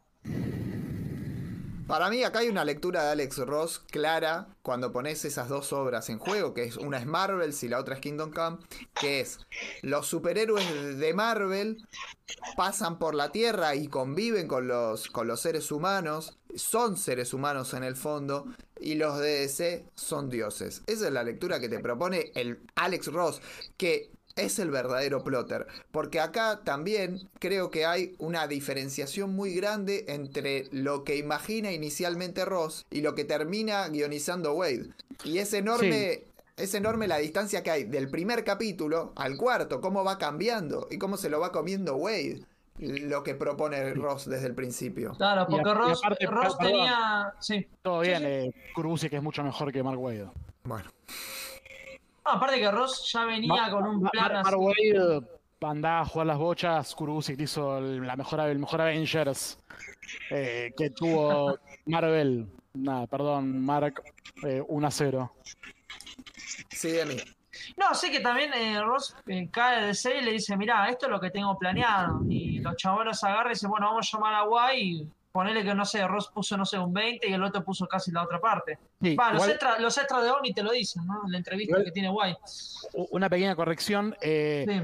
eh, Alex Ross había pensado originalmente en, en Jim Robinson, que es el guionista que hizo una obra muy similar a, a Kingdom Come, mucho mejor para mí, que es The Golden Age. Eh, no se sabe qué pasó, eh, Robinson no agarró y los sectores de DC dijeron, eh, ¿por qué no agarras a Mark Wade, que es uno de los tipos que más sabe de DC Comics? Claro, porque encima, de hecho, Kingdom Come se tenía planeado llamar La Edad Dorada, que después lo pasaron a Kingdom Come. Mm, qué raro, porque bueno, Sí, ya había sí. un cómic que era The Golden Age. No, el- no, el de hecho, pitch- en la entrevista, te lo digo porque yo estuve leyendo los extras y hay una entrevista guay y te lo dicen. La Vos, de- Mariano, me lo podés confirmar, creo. la edad heroica, no la edad dorada. Claro. Ah, está. Ah, una falla. claro. Ver. Claro, esa es la diferencia. O sea, es la edad heroica cuando hablaba, cuando estábamos los héroes y éramos los héroes.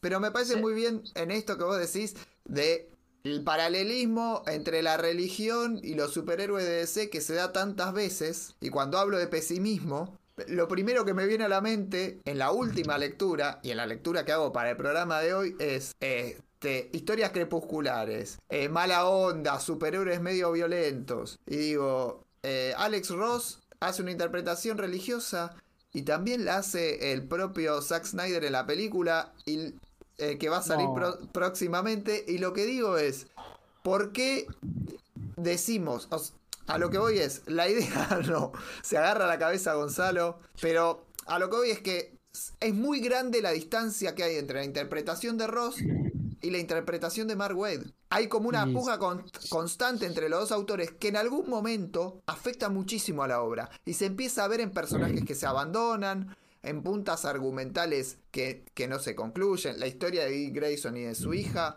en ningún momento se desarrolla. La Marvel Family, que debería haber tenido cierta importancia, y no vamos a decir por qué para aquel que no la haya leído, pero que debería haber tenido Ma- cierta ma- no te importancia. olvides, no te Sí, olvides pero- Martian Manhunter también, que aparece ahí una sola viñeta. y- Y, y supuestamente hace algo en esa sola viñeta. Sí, de hecho, vos sabés que cuando yo leía los extras y te ponían cada personaje, te decía, bueno, esto está en la historia. Y yo decía, qué raro, porque esto no, no, no dice ni mu ni más en un momento del cómic. Eh, el cómic siempre es Spectre, Norma Mackay, Superman, Wonder Woman y algún personaje dando vuelta por ahí, pero. Sí, convengamos también, ¿no? Digo, Alex Ross no es guionista. Es un tipo que tiene, que es un, Claro. un dibujante que dibuja bien, a mí me parece horrible lo que hace. eh, que bueno, tiene ideas. Vos te puedes pensar, todas las cosas que, firman Alex Ross. Alex Ross no es guionista. En, en no es guionista. En Marvels no es guionista. En Justice no es guionista. De hecho, bueno, Justice y Earth-X, o no sé si las secuelas de Earth-X comparten a Jim Kruger. eh, Sí, todo Jim Kruger. Ah, todo Jim Kruger, genial.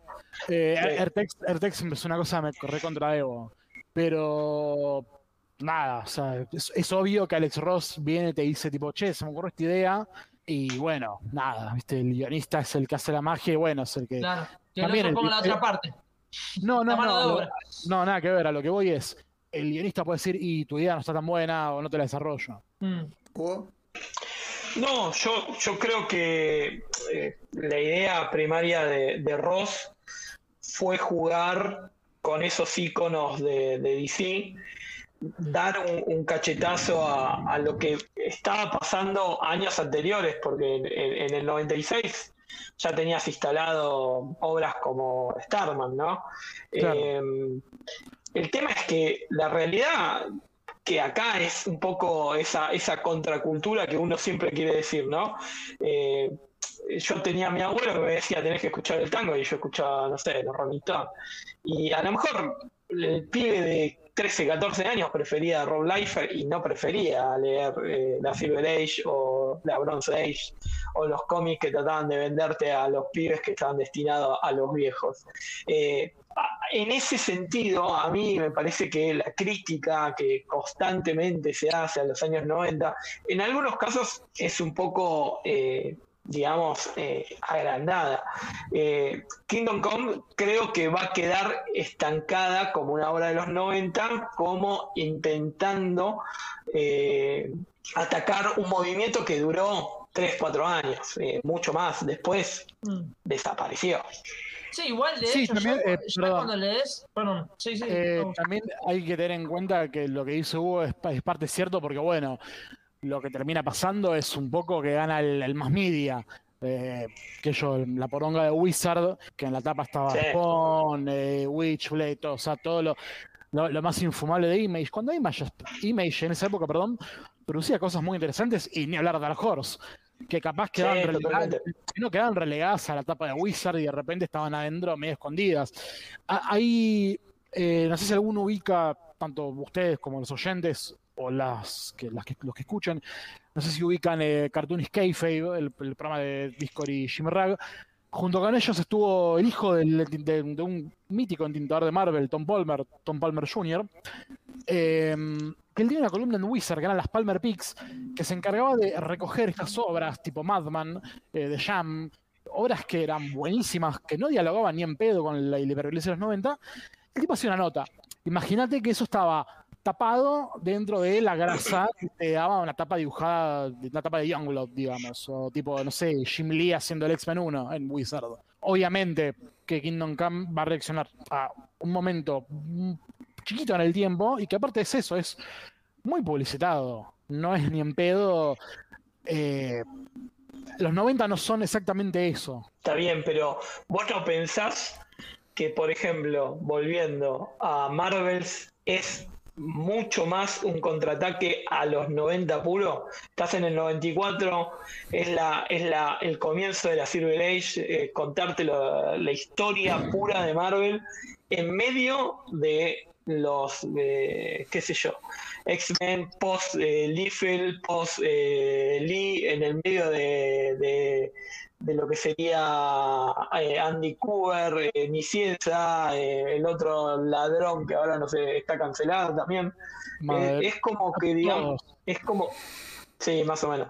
No. Es como que es mucho más eh, fuerte la apuesta en ese caso de Marvel. No Sí, sé, pasa- por lo menos a mí. Marvels me parece más un. Estoy de acuerdo, pero Marvel me parece más un cuento de hadas. ¿No? Tipo un. Había una vez. eh, Marvel es, digamos, el, fotógrafo. Eh, sí, perdón. perdón, perdón, no terminé todavía. Eh, Marvels, para mí es eso, es, había una vez un científico que creó la antorcha humana, que se unió a Namor, al Capitán América, fundaron los Invaders, después llegaron, llegaron los X-Men, llegaron los Fantastic Four. Eh, me parece que tiene, tiene obviamente un poco de esa cosa de rescate, pero sí, para mí, digo, Marvels... Eh, eh, Marvel me parece más ameno, ¿no? Es como una... ¿Viste el, el companion de Crisis, el Historia del Universo DC? Me parece lo mismo, pero de Marvel. Y mucho más acotado, porque también, viste, termina la muerte de Gwen Stacy. Y bueno, digo, Marvel siguió, digo, no lleva el mejor momento de los X-Men, por ejemplo. No, nada, que lo que decía era que Marvel es justamente las primeras apariciones de los personajes de Marvel. O sea, querés saber cómo llegaron, cómo lo ve del lado de los humanos, poner entre comillas. Sí, ese lado. Con la cámara como testigo. Claro, sí, en, sí. ra- en realidad es la visión del humano, como de cómo llegan estos superhéroes. Sí, sí, lo que hace Kingdom Come es dialogar directamente con algo, con un enemigo que se crea.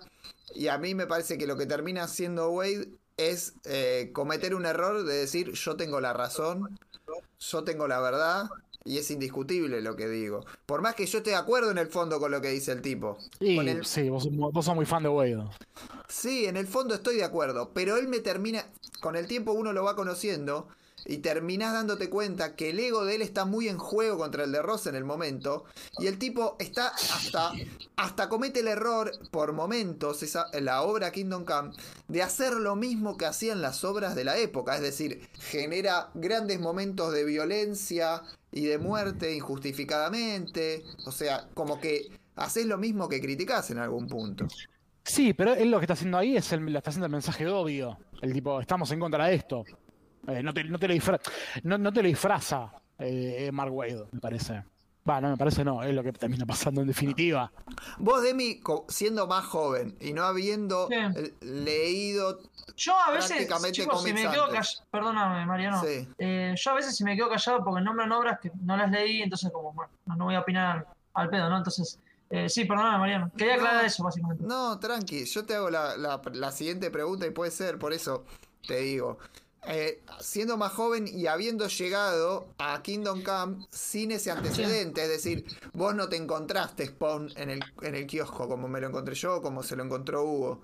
Entonces, ¿vos cómo te pega? O sea, ¿cómo te llega este mensaje del superhéroe de los 90? Bueno, antes que nada, Spawn, llegué a comprarlo de chico, si no me equivoco lo llegó a editar Beat, así que llegué a tener un numerito ahí dando vuelta. Así Sí, que, lo, sí, sí, llegué a tener un número muy bizarro, muy bizarro. Algún día quiero coleccionar todo Spawn, pero bueno, vamos a ver qué onda. Eh, no, mirá, no, no. hay que probar, hay que probar. Hay, hay tantas cosas lindas que se puede usar con ese dinero. Ahí está, ese, es el, ese es el mejor comentario. que- bueno, perdón, estamos en podcast. Sí. Eh, Hugo está mostrando el, el one shot de Doom Force de Grant Morrison, que es el mejor comentario anti-90 posible. Aparte, aparte dibuja Kitty. Sí. Yo lo Es, declaraba es- que... es la. Sí. Demi. No, termina, que, que termina, ¿qué iba a decir? No, no, esa es realmente una contracultura a los noventas y directo hacia el corazón y en el medio del corazón de los 90. Sí, y es más, perdón, y ahora te lo, lo dejo a Demi. Hay un número todavía mucho más lindo dentro de la Doom Patrol, que es eh, la historia imaginaria de Danny Street, que es el homenaje a Jack Kirby de Morrison y Ken Stacy, que es una parodia a los eh, Fantastic Four, con una gloriosa tapa del ma- magnífico Shaky Kane. Creo que es el número 54, si no me equivoco. Sí. Bueno, Demi, Ahora. ¿Cómo, era la cómo era la pregunta, Mariano? Por favor. Sí, porque tenemos que volver a la pregunta. Te consultaba cómo tomás vos este mensaje esperanzador, porque no perdiste la esperanza, no hiciste el recorrido 80 hacia los 90, perdiste la esperanza y la recuperaste con Kingdom Come. Claro, exactamente. No, no, yo sabía bien que era un cómic que marcó los 90. eh, bueno, justamente para mí, ya no sé si les pasa, pero cuando agarras un cómic decís, "Mm, esto ya tiene esencia de tal época. Yo cuando agarré Kingdom Come se notaba de lejos que era 90, justamente. Eh, mirá, te digo, el cómic arranca de esa manera, mm, dándote como el Armagedón, se viene el final, todo, y termina con este esperanzador mensaje. Eh, yo sinceramente no me había encontrado un cómic de este estilo. Siempre era muy salteado lo que leía de DC, no, nunca había llegado a un evento eh, conocido, ¿no? Yo creo que, bueno, Kingdom Come es un evento, pero realmente a mí me llegó más de tipo de, de esperanza. No, nunca tuve... La verdad que no había un contexto atrás, porque imagínate, soy joven, ya sé como que no... eh, no sé qué pasaba en esa parte de la época, si era bueno o malo. A mí me da la sensación que Sí. es como una posibilidad de tener una probada de Silver Age sin necesidad de leerla. Como un Claro. chef, pibe, la Silver Age era así. No, Gonza me decís. Claro, Estoy, estoy cero de acuerdo con esa opinión. Es más, que- te digo una cosa. El cómic del- de, de unos años anteriores, que es lo más parecido, que en realidad es, exactamente, es una prueba de esto, la Silver Age, es 1961 de Alan Moore con De Vivos y Rick 19- Rich. 1963. ¿No es? Eh, 1963, perdón, eh, o 60, esperá. Sí, Tengo los, 1963, ¿no es? 63. tengo los, tengo Pero- los por acá. No, yo lo que digo no es que, que es una. Que eh, Demi lo vio de esa forma. A él le llegó de esa forma. Che, los cómics Bueno, así yo- eran yo antes. re- Era Yo así antes. a lo que decimos por eso, perdón. No, no, no. por e- yo lo que Yo estoy tratando de hacer es de interpretarlo. Porque sí, hay un montón de cómics que efectivamente emulan a la Silver Age. Casi literalmente, y uno es 1963, pero hay, me Sí. parece, un montón. Sí, de hecho, de hecho tampoco, de hecho tampoco a mí me pasó que, va, eh, en ese momento no estaba, no tenía tanto cómic leído de DC, pero no sabía que llegaban a tocar conceptos así, por ejemplo, el apocalipsis, la muerte, la resurrección, eh, cómo defender la vida, que es prácticamente Kingdom Come todo el tiempo, ¿no? Era como, era la- cuando me estaba cruzando la primera puerta, con lo que me iba a encontrar, más o menos. Que Sí, después muchos muchos eventos de DC hacen lo mismo, pero de diferente manera, ¿no? Además tiene una épica. Sí, a partir de ese momento es cierto que empieza como a hacer, a ver una voz semioficialista en decir, ay, la esperanza, la esperanza. Pero no, no queda demostrado efectivamente. Yo insisto con esto que para mí no me genera esperanza Kingdom Come. No me hace pensar en el futuro es mejor o después de que termina lo de Kingdom Come y se recupera Superman, el futuro va a ser mejor. Sino que realmente veo que está en una contradicción muy real. Que Superman no es el, el gigante sonriente que era y ya ha pasado ese tiempo y en realidad termina siendo eh, gente que piensa que, que está haciendo esa, esa, misma historia, pero adaptada a una época y que no sale exactamente. Porque bien hecho es como dice Gonza, en 1963, es lo que hace Moore después en American Best Comics. Hay un montón de ejemplos donde vos decís la esperanza, la esperanza. Incluso tenés a Shazam del 95, que tiene algunas cosas y que es casi. juega Decirle el mismo Capitán personaje. Marvel. No, aparte que no, también. no me gusta decirle Eh, Capitán Marvel. aparte Capitán que Marvel también- es el nombre, el nombre verdadero. No Eh, pero olvides él dice- Eh, Shazam- no, no me gusta. Ese no la concha de sus madres. No, Díganle me gusta decirle Marvel. Yo Eso es lo que tiene- Marvel. Pero vos porque lo- no veías, los super amigos le decían Shazam. Y bueno. Eso es darle. Ah, claro, vos sos un abogado, claro. Vos le, vos le das. Vos, vos- vos le haces el favor a tu, a tu, a tu cumbre leguleya. Claro. Eh, Hugo, me pediste la palabra. Eh, lo, lo más divertido de, de- de que siempre se ensalzan de, de la esperanza de Kingdom Come, Kingdom Come, eh, en los años posteriores de la publicación de Kingdom Come no ves obras de esperanza en, en- en DC. Eh, es todo lo contrario. Podés llegar a ver, empezar a ver un poquito de esperanza cuando Geoff John arranca a meter un poquito más de obra. Y aparte Eh, que también te encaja en un crisis de identidad que. madre, madre mía, lo que pasa ahí. sí, igual pero, falta. pero fíjate Sí, que obvio. ese es, es el desenlace para lo que vos podés tener como esa esperanza que estás buscando en Kingdom Come. Eh, pero el propio Moore, con un análogo de, de Superman como Supreme, ahí tenés un poco un mensaje mayor de, de esperanza y hasta tenés tapa de, de Alex Ross. Eh, ese es el mayor eh, ícono de esperanza que tenés en esos años. y dibujos de Liefeld. Claro, pero en definitiva, lo que tiene Kingdom Come es que yo le decía pesimista y por ahí me confundo porque lo que digo es, es poco naif, no tiene nada de naif. Sí, es poco naif. Por eso yo te decía que me, parece, no me parece una obra que tenga que ver con la Silver Age, digamos, ¿viste? En ese sentido, prefiero más eh, The New Frontier de Darwin Cook. No tiene un solo momento de humor, por ejemplo. No, No, no, no. no. no, pero igual nada. eh, The Golden Age de. mm, Ah, se me fue el nombre de este tipo, puta madre. De James Robinson. eh, James Robinson. Ya, sí, igual ya lo dije. Eh, eh, tampoco tiene, mu- tiene, no tiene nada de humor y es todavía más negro que, que, que el Kingdom Come y es muy esperanzador. Yo creo que también pasa por muchas cosas y me causa mucha gracia que hayas nombrado a- al ladrón de gallinas de Zack Snyder, que tanto lo joden con la paleta de colores. Y Alex Ross tiene una paleta de color que es muy apagada. Absolutamente. El, el cómic eh, nunca me gustó justamente por eso, porque no, no, no tenía en mis manos un cómic eh, luminoso, no en el sentido de, de la historia, sino luminoso en el hecho del color. Digo, el cómic a color, incluso, bueno, el DKR no, pero Watchmen, por dar un ejemplo de un cómic mala onda, tiene un nivel de color que te tira brillos en la cara. Kingdom Come me parece que para nada, digo, Alex Ross, nada, pinta el óleo. Y no sé, el escándalo no andaba bien ese, día, no sé, no, me acompaña el arte en ese sentido.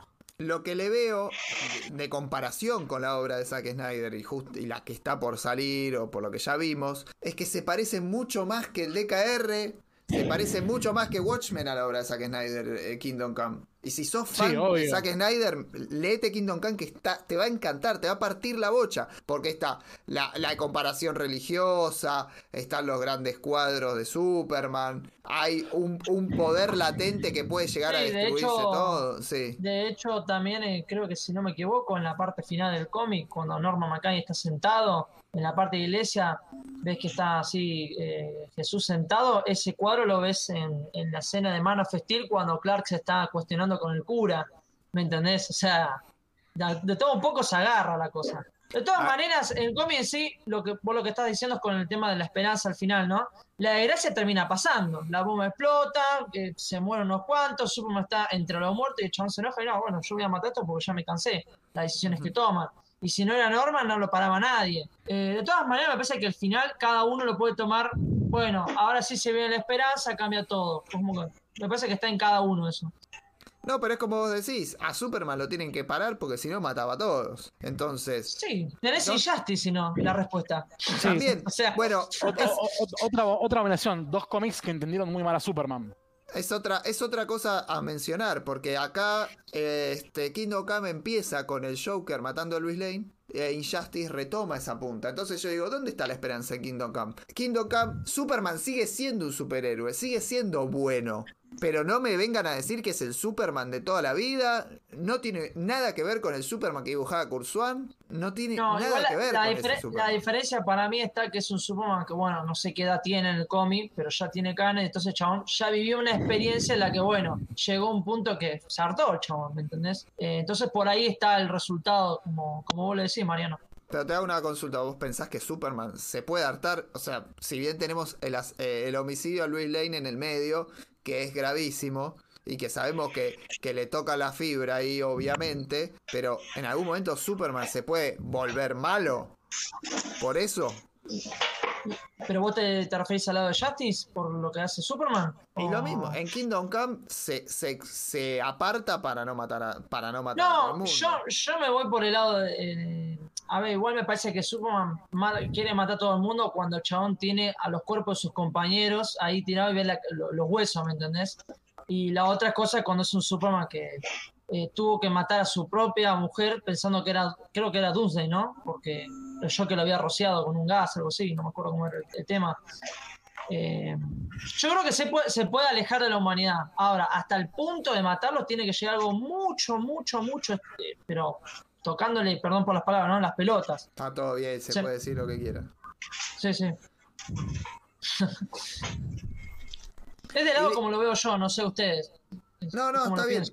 ¿Y Sí. le- leíste eh, Supreme Squadron de Mark Gruenwald, Demi? ¿Lo conoces? No, no, no. Eh, eh, yo lo he visto dando vueltas por ahí en grupo de venta. eh, que lo quería comprar, pero nunca tuve la oportunidad. Comprátelo. Dale una oportunidad.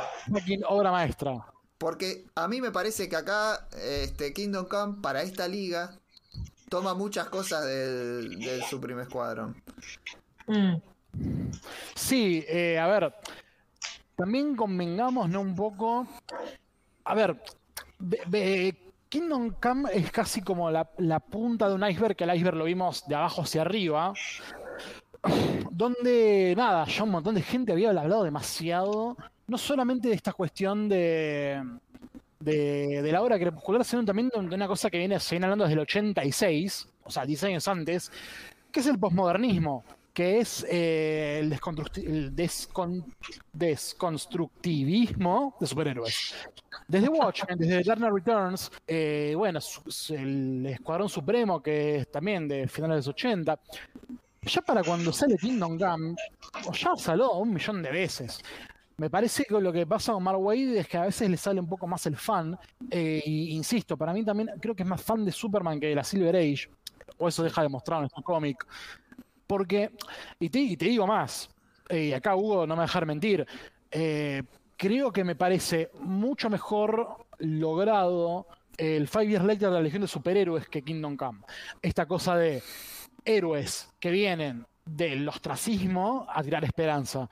Porque si es lo que hay, si una enseñanza que me dejó eh, los 39, los 39 o 38 números de Kit Giffen, es que es, y eso que hizo que el cómic hizo que la parte de Giffen termina con la tierra destruida, eh, me parece un cómic que es muy esperanzador. El Fire Later. Está lleno de esperanza eh, dentro de nada, una, una, una distopía salvaje. Tipo, si, King- si Kingdom Come te parece The Wasteland, eh, no, bueno, Fire Later es mucho peor. Demi, te hago una pregunta. Sí, sí. ¿Vos conociste personajes a partir de Kingdom Come? Eh, sí, más o menos. A ver, tenés la liga básica, ya la conocía. Y después empiezan a aparecer personajes como Salma. eh, bueno, Doctor Fate, que ya lo tenía por la serie animada Liga de la Justicia. Sí, sí, ya empiezo a encontrarme personajes eh, dando vuelta. De hecho, hoy me enteré de que ese Robin que aparece en Kingdom Come flashaba que era Tim Drake y era el mismísimo Dick Grayson. Era Nick Grayson, sí. Una cosa medio rara, dije, ¿qué pasó acá? Pero bueno, eh, sí, algunos personajes los localicé de, de Kingdom Come. ¿El espectro lo conocías antes de Kingdom Come? A Spectro sí, sí, ya de la JCA Spectro, o sea. sí, ah, sí, bien, bien. Ah, o sea, bien. habías leído bastante antes de agarrar Kingdom Come. Eh, Ya los tenía vistazo. eh, no, ahí siempre está, pasa que siempre la gente dice, no, pero Kingdom Come tenés que leerlo cuando ya leíste muchos cómics. La verdad que el Kingdom Come yo lo leí con, ahora mismo, en ese momento no tenía tantos cómics leídos de DC, aún me falta todavía, pero la verdad que lo entendí a la perfección. Por ahí se me habrá perdido una, que con el paso del tiempo, cuando le echas una leída, encontrás algo, como siempre, en cada cómic. Eh, en algo concuerdo ahí con, con Demian. eh, para mí Kingdom Come es una obra que, que puede abrirte el camino al universo DC. Eh, Sí. Por más que no, no conozcas tanto y sea supuestamente la historia del final del universo, es una historia que te puede dar puntas y, y todos los personajes eh, para que vos puedas entrar a, a leer después eh, otras obras. En ese sentido, para mí, es una, una obra que podés iniciar. Y aparte, eh, a- al lector que, que no está tan habitué, los dibujos de Alex Ross puede llegar a, a ser más llamativo. Claro. Pero volviendo un, perdón, volviendo. Un, un poquitito a, a ese Superman esperanzador, eh, muestro esto, Secret eh, Identity de, de Kurt Busiek. Para mí es la muestra de- de- del Superman con esperanza, que es hasta el último momento vas a ver que tenga una esperanza, por más que comienza todo mal, Eh, pero realmente es una historia que, que demuestra, primero, conocer al personaje y segundo, amor al personaje. Y Eh, encima dibujado cualquier fan de, Dios. Sí, sí. A- a- eh, eh, cualquier fan de Superman tiene que, que leer eso. O sea, eh, yo no me quedaría solamente con la esperanza de, de Kingdom Come. Me buscaría otras obras. El, el Action Comics eh, en donde presentan Elite también es un, un Superman, digamos, de, de esperanza. Hay también, perdón Mariano, digo esto rápido, hay un numerito también eh, que lo escribió Kurt Busiek en su etapa de Superman, en la que hay una señora que es creyente y la está a punto de atropellar eh, un coche, sí, con maleantes, y justo da la casualidad que la salva Superman. Y la mina cree- la señora cree que con simplemente eh, rezándole a Dios caía Superman. Y Superman le dice, no señora, lamentablemente yo no soy así pero es un cómic, no sé si ustedes lo leyeron chicos, es medio conocido el número de Kurt Busiek, por ahí no se acuerdan. No, la verdad no, no me suena, te, No. te soy honesto. Y además, no sabe que Kurusi que ha hecho Superman. Ah, Pues yo ya me veo venir que me estoy comunicando con el guionista. te digo. No, yo me acuerdo de los eh, seis numeritos que hizo del, del De Action. año después de. Claro, con Jeff Jones, pero, pero no me acuerdo de, en particular, digamos, de una etapa un poquito más larga. La. Sí, sí, sí, sí. Ah, eh, no, pará, acá pará, está. pará. En, Sí. Camelot, en Camelot Falls con, con Carlos Pacheco. Exactamente, claro, que estuvo 20 números nada más él. Sí, sí, por sí. eso. Sí, no la, pensé tengo, no la que- tengo tan leída. Yo pensé que hizo hizo solamente esa identidad secreta que es brillante, aparte con Stuart Timonen, que es Dios. No, Después- el que estuvo en ve- 20 números, sucede lo de Camelot, como dice el compañero, y hay un numerito, creo que se llama Redemption, que es justamente dedicado a esta señora que la verdad que es digno que lo lean chicos porque está, está muy bueno. Ese sí que es un número muy dedicado a la esperanza, así que nada, eso.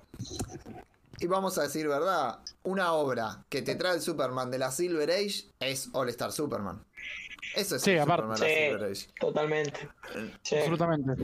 No es un Superman preguntándose si va a, a enfrentarse a la humanidad o no. O sea, ¿en qué momento de Me encanta la Silver Age de Superman ocurre eso? Es una interpretación muy postmodernista y en eso tiene razón Gonza. Eh, El postmodernismo atraviesa totalmente esta obra. En ningún momento habla Y- directamente en ese código. Bueno, pero es Grant Morrison también, ¿no? Por Sí. supuesto. Por supuesto que tiene esa capacidad de adaptar la Silver Age a nuestro tiempo. O si no tenés, este, que es muy linda, es muy tierna. Por ahí no sé si es, no es tan Silver Age. Pero después tenés las, la- super- las cuatro estaciones. Que también es muy esperanzadora. Habla del, del centro de Superman. Entonces, me parece que Kingdom Come, a mí, si bien pone en juego a Superman, lo que hace es de construir al superhéroe desde el punto de vista de Mark Wade. Y en algún punto, Mark Wade le roba el punto de vista a Ross y hace su propia idea y termina por momentos siendo una obra muy entretenida, porque la verdad la lees y, y te lleva, porque Kingdom Come está, es divertida de leer, es entretenida, te lleva, pero en el fondo las conclusiones de ese ensayo vuelto cómic para mí no funcionan tan bien. Sí, Gonza. No, estoy un poco en desacuerdo porque no lo siento, no lo siento tan po- postmodernista Kingdom Come. Me parece como muy cómic de manual. O sea, un, cómic de alguien que justamente creo que habla más como fan que como alguien que tiene ganas de construir. Digo, obviamente, a ver, los popes de, de la deconstrucción superheroica, Alan Moore, Frank Miller, Grant Morrison, Rick Beach, eh, Jim Robinson, son todos fans de cierta una época un poquito más amable. Pero mm, también teniendo en cuenta que ellos hablaron del tema antes de, digamos, de, de la llegada del anticristo, ya estamos religiosos, no la llegada, la- la- la llegada del anticristo con nada, Liefeld, Lee, Choi, Jim Valentino, Venga, eh, tu etcétera. Eh, me parece que Mark Wade habla más, nada, como eso, como un viejo choto. Me hace un poco esa impresión. Sí, yo creo que Joder, como lo que eh, dice perdón. bueno, Jo- joven, no digo, porque Mark Wade no- tampoco, era, tampoco era tan viejo. Era bastante joven. Pero nada, también que es- creo que también justamente el- pesa mucho el ego, como bien decís. Eh, bueno, Mark Al- Alex Ross, que es de ser peor todavía que Mark Wade. Eh, sí, creo que es el problema cuando una. También es un problema, ¿no? Cuando una obra termina siendo por encargo y no siendo un trabajo de amalgamado entre guion y, bueno, tipo que hace fotografías con lápiz y papel. Sí, de mí. No, que como. A ver si entendí bien lo que quiso decir Gonzalo. Me parece que Kingdom Come va más por el lado de, de fanatismo que, que justamente desconstrucción, ¿no? Como lo dice. Sí, en realidad el, eh, un fan puede hacer una construcción, digo, que yo creo que todos los que hacemos Mm. análisis de historieta, en cierta manera estamos deconstruyendo algo y somos lo hacemos por fanatismo. Mm. A lo que, a lo que voy es, me parece que Mark Wade habla más como un, un fan eso. Pienso en los boludos que dicen que nada, que hoy la música, que la música de hoy no es buena, que la música mejor es la anterior. Es más eso, es más un viejo croto que le grita al cielo. Que eso no es lo mismo que hacer una construcción, porque una construcción es algo más pensado. Digo, llorar por llorar es nada, es un berrinche. Lo que desde esa queja de pasas no logra Wade es traer una historia de la época que añora. No, totalmente. Me parece que es un cómic que especial, no por bueno, sino especial porque no se parece a un cómic de los 90 y no se parece a un cómic de los 60, 70. Nada, es Kingdom Come y obviamente es un cómic que envejeció mal. Sobre todo porque Alex Ross envejeció mal, porque no, no es dibujante. A ver, mejor dicho, no es historietista. Eh, Bien, sí. Es ilustrador, Sí. sobre todo, sí. Es un ilustrador y eso es un problema absoluto porque es un cómic que en acepta- por momentos es ilegible. Eh, y eso también, bueno, mm, en cierta manera te, te cuenta que en una época para mucha gente tenía la pija de Alex Ross en la boca. Pero no te Sí, da la eh, sensación, Sí, en eso reafirmo que el cómic con el paso del tiempo quedó muy en los 90 y quedó en esa, en esa parte, no es como que trasciende, como obras como, por ejemplo, no sé, Watchmen, que lo podés agarrar y seguís que sigue impactando, pero Kingdom Come ya de por sí juega eso en contra. Quedó ahí en el 96. Poner 2, 3, 4 años ya después. Claro, es una contestación. Es una contestación un poco tardía a lo que pasaba en los primeros noventas. Y una vez que ya pasaron 25 años como ahora, por ahí no tiene demasiado sentido seguir discutiéndolo. A, a mí, de todos modos, me parece que es un cómic entretenido, insisto. Y Alex Ross, Sí, si- obvio. si bien no es un gran narrador, en Kingdom Come funciona muy bien para eh, generar esas estatuas de superhéroes. Esas, esos, esas imágenes cuasi religiosas. Ese poder divino. Exactamente. En ese sentido sí funciona bien Alex Ross. Prefiero a Jack Kirby. Sí. Puede ser, Ah, puede sí. ser. Sí, obvio, pero estaba. ¿Querés, que- que- querés divinidad? ¿Querés histrionismo? ¿Querés poder? O sea, ¿querés que la imagen te diga power? Jack Kirby. Está bien, pero yo si lo no. que te digo, yo lo que le digo, muchachos, sí, ya lo básico. eh, ya Kingdom Come se me vuelve mi cómic favorito porque cada vez que lo leo tengo las mismas emociones de cuando fui de cuando lo leí por primera vez. Si consigue eso, por mí, genial. ¿Cuántas veces nos pasó que hay un cómic? Uh, che, me encantó todo. Le pega la segunda ley y te hace, y no era como yo pensaba la última vez que lo leí, que nos pasa Estoy de, siempre. estoy de acuerdo con vos, Demi, en que funciona mucho mejor desde las emociones Kingdom Come que desde lo intelectual, desde lo intelectualoide que quiere bajar, ¿eh? Por eso Sí, le digo igual- entretenido. Igual está bien, pero Marian, eso se lo puedes aplicar a cualquier cómic, digo, hasta Spawn. Eh, más o menos, no, te- no- no me emociona nunca. Y- No, bueno, pero, hay- pero- pero hay gente que te, hay gente que te milita, te, te milita a, la- la- a los, hijos de puta esos, McFarlane, Liefeld, te los militan como la emoción, el histrionismo y, Pero tiene, y bueno, tiene emoción, tiene emoción en el, en el sentido de también las cosas que puede hacer con los personajes, porque siendo tener historia cre- crepuscular, donde podés matar al que quieras, lo llevas de viejo, lo retirás, lo... bueno, realmente también las herramientas para emocionarte, para hacerte un giro, para el dramatismo están. Sí, en ese sentido para Sí, pero- funciona. Sí, sí, pero a ver, pero insisto, cualquier cómic te puede emocionar de esa manera. Digo, a mí eso me pasó con. Me pasó con cómics. Dos de cómics de cabecera son muy distintos. Es la de un patrol de Grant Morrison y Hate de Peter Bug. Son dos cómics que no tienen absolutamente nada que ver, salvo que son dos cómics de los años 90, nada más. Para y, Estados, mí- y- y Estados Unidos. Después, no hay ningún punto en común y son cómics que a mí eh, digo, me dejan al borde del llanto. La parte musical eh, tiene Sí. muchas influencias de tu, de tu show musical, ambos, ambas obras lo tocan. Sí, pero bueno, pero tampoco tiene mucho que ver, digo, sí, obviamente. La emoción en definitiva es, eh, te lo da el todo. Te lo Sí, da el obvio. dibujo, te da la historia, te da las influencias, digo, Grant Morrison tiene influencias que cuando yo leí de un patrón por primera vez, nada, yo estaba estudiando sobre dadaísmo, eh, estaba leyendo a Borges, y obviamente cuando leí el primer número de, un patrón, que es un afano a Clonuk Bartertis, dije, ah, che, qué bueno, y bueno, sí, también lo mismo hate, digo, qué loco un pibe de 15 años que es fan de la música, entre otras cosas, bueno, sí, te pega emocionalmente. Pero la emoción también es muy personal. A lo que voy es, hay gente que le podemos a los mismos cómics por otros motivos. Kingdom Come pasa lo mismo. No, creo que en ese sentido no es un problema, digo.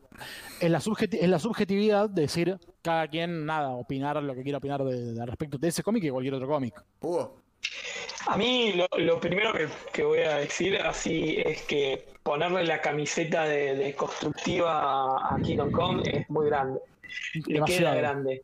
Yo creo lo que, que, que es, como estábamos diciendo antes, una contracultura a lo que pasó hacía unos años antes. Y, y lo otro es, es un gran evento comercial de, de aprovechar al artista hot del momento, como era Alex Ross, y que DC sabía que pongas lo que pongas iba a vender millones y millones de copias. Después, Sí. todas las lecturas que nosotros realmente le podemos poner están sobrecalificadas. Yo, vuelta, creo que es una historia divertida para leer, que puede emocionar, que puede, que puede seguir gustando habiendo pasado ya 25 años, pero realmente eh, la realidad es esa. Después, eh, para desconstruir la- eh, el medio y deconstruir el género, creo que hay otras obras que lo hacen muchísimo mejor. Esta realmente ni siquiera lo intenta. Intenta demostrarte que había otros cómics hacía unos años anteriores que podían ser mejores o peores según la visión de los dos autores. Claro, aparte que también me parece que DC buscaba un cambio para mostrarle al público en, ese momento, ¿no? Para mí Kingdom Come se la banca por el simple hecho que, bueno, tenés a Ale Ross, es un Edward, que ya en la tapa lo dicen como dicen ustedes, chicos, eh, las referencias bíblicas que, que vos quieras y, bueno, siempre está el... eh, a mí me, me atrapó Kingdom Come por el simple hecho de que, mirá, son los personajes ya viejos y, bueno, están en cierta etapa que están ahí dependiendo del hilo de seguir siendo héroes o, va, seguir haciendo lo que hacen, ¿no? ya sabemos que Gonza practica el satanismo y Hugo la cientología. Eh, ¿Vos, Demi, sos de alguna religión? No, sí, creo en un Dios, pero no, no, no, no estoy tan metido. No, porque te llega mucho el mensaje religioso, Sí. esa comparación, entonces... Bueno, a ver, a mí me gusta la referencia bíblica que hace, pero no por simplemente porque, como yo creo, eh, justamente por eso. Sí, lo que yo creo que, bueno, eh, siempre, a ver, me parece que esto, no sé si lo van a discutir o no, pero si te pones a pensar, eh, Superman es Je- Jesús, con todas las similitudes que pasa en todas las historias, un chabón con poderes que baja del cielo, eh, resucitó Sí. el tipo, ¿viste? De hecho, A- a ver. me parece, hay un cuadro, perdón, Gonzalo, ¿eh? Eh, hay un cuadro de la, de la que yo pienso, ¿no? Yo lo interpreto de esa manera, en la que ves a Superman acariciando animales y es lo mismo que ves un cuadro de Jesús también con los animales. Ojo, no me estoy metiendo en terreno de, de- de- de- en el sentido de religión, estoy diciendo de las imágenes que hay en la parte de la historia de la humanidad, ¿no? Sí, bueno, hay que tener en cuenta justamente que, bueno, y Schuster eran dos judíos que, Claro. nada, do- dos judíos en, en Estados Unidos, por suerte para ellos, que, nada, están viendo como, como su pueblo está siendo ultra masacrado por, Totalmente. por el nazismo. Y muriendo, ver. y ellos muriéndose de hambre. Sí, Aparte bueno, que- eh, que eh, encima, pero, pero perdón, a lo que voy, a lo que Sí. voy es justamente Superman, y creo que por eso es una de las tantas fallas que tiene Kingdom, Come, Superman nace de la esperanza de eso, de dos judíos que estaban viendo la Sí, sí. debacle, la, la debacle de su pueblo y bueno, el, el avance de una de, da, de, de- de una discriminación violenta, de, de un, de un antisemitismo, está, no me sale la palabra exacta. Bárbaro. Va- Sí, Demi. No, que también Kalel en, en hebreo significa la voz de Dios. Acá tengo la hojita cuando preparé mi documental de Kingdom Come, así que. Más o menos. Hay- hay- tenés, tenés un montón de referencias bíblicas, si querés, eh, las ediciones que. Sí, el nombre. de Kingdom, claro. El El, hombre. el propio nombre, tal cual. Eh, Thy Kingdom aparte- Come, vengan a tu reino. Exactamente, y aparte abrís las primeras páginas y ves a tremendo murciélago y gigante contra un halcón y. eh, Un águila. La- la- ahí está, exactamente, el águila. Y vos ves como es como esa especie de, ¿cómo se llama? De niebla roja, como una especie de infierno. Ya, ya te das cuenta que va a qué lado. Sí, igual el águila me suena más yankee que otra cosa. Bueno, de hecho, White eh, dice que la gente le preguntaba, ¿qué es? ¿Batman y Superman? No, no, es Batman contra Wonder Woman. Sí, porque Wonder. Woman tenía originalmente un águila en el pecho en vez de las dos Ws. Este, simbólicamente siempre tuvo más relación con Estados Unidos eh, Wonder Woman que Superman. Si bien hay colores coincidentes con la bandera, eh, claramente la relación representativa de, de la bandera norteamericana la tiene Wonder Woman e incluso con esa radicación en Washington se ve muchísimo más reforzada, más su relación con Steve Trevor, que era un militar estadounidense. Tal vez, Mamita querida. claro, tal vez haya sido Frank Miller el que cambió un poco el concepto eh, general de, de que Superman representaba un poco más al gobierno estadounidense, pero siempre fue Wonder Woman de los tres la que más cerca estuvo del gobierno. Sí, pero no sé cuánto hay de eso. Mira, sí, hay una cosa que descubrimos en Distinguida Competencia, eso tiro chivo, el podcast que hago en nueve paneles sobre DC Comics, es que en esa época, justamente en el año 86, post-crisis, eh, justamente vos haces referencia al Knight Returns, era tan fuerte la influencia del reganismo que vos escuchás los podcasts, son casi 25, son más de 25 episodios, Siempre. y hay la mitad está Reagan, y aunque esté en un cuadro como referencia, hay veces que no, que es casi un protagonista. Sí, pero fue, un, bueno, punto fue- fue un eh, punto fuerte para los cómics también en esa época. Mm, ¿Cómo lo decís? No, en realidad es un punto fuerte para Estados Unidos. eh, Reagan como. Claro, sí, como- pero como las historias y las presidente. referen- las referencias que hacen los cómics, me. Sí, en realidad Mm, No, un- pero al- sí, igual sí, estando mal porque yo me refiero a un signo de los tiempos. Mm. A lo que voy es Reagan, al margen de eso, Reagan nada, fue un, peligro para el universo, el tipo que tranquilamente pudo haber volado la Unión Soviética y al resto del mundo con el botón rojo, eh, un tipo que, avanzó la, supuesta guerra contra el comunismo en Cuba, en otros lugares, un, un tipo un peligro, y bueno, hay que tener en cuenta que los yankees, que si no son de derecha, son de extrema derecha, bueno, eh, qué sé yo, viste, a veces Reagan está tomado como un personaje clave. De hecho, perdón, el chivo que el mismo podcast sale este di- eh, creo que sí, este mismo viernes, es el de Phantom Stranger. Aparece Reagan como, un, como, una, como, un- como uno de los buenos. lo que O sea, es un mundo. Lo que tiene es que son construcciones eh, post-crisis. Y yo por ahí me referí a una construcción un poco anterior, porque cambia mucho este, la idea del- de, los superhéroes de DC después de la crisis. Y la idea. de- y Frank Miller es, Sí. es muy influyente en esa época y en esas lecturas. Recontra. Por eso. Y eso que es un tipo que también hizo obras medio antiamericanas como Born Again, justamente. Eh, el- digo, la, la- la escena final, después de pelear con Nuke, que el tipo no puede creer, también medio, medio irónico, ¿no? Tipo, eh, un soldado que es parte del- del- de, de los servicios de inteligencia yankees, dicen, ¿cómo puede ser que tenga este tipo que es un peligro como representante del- de, de Estados Unidos?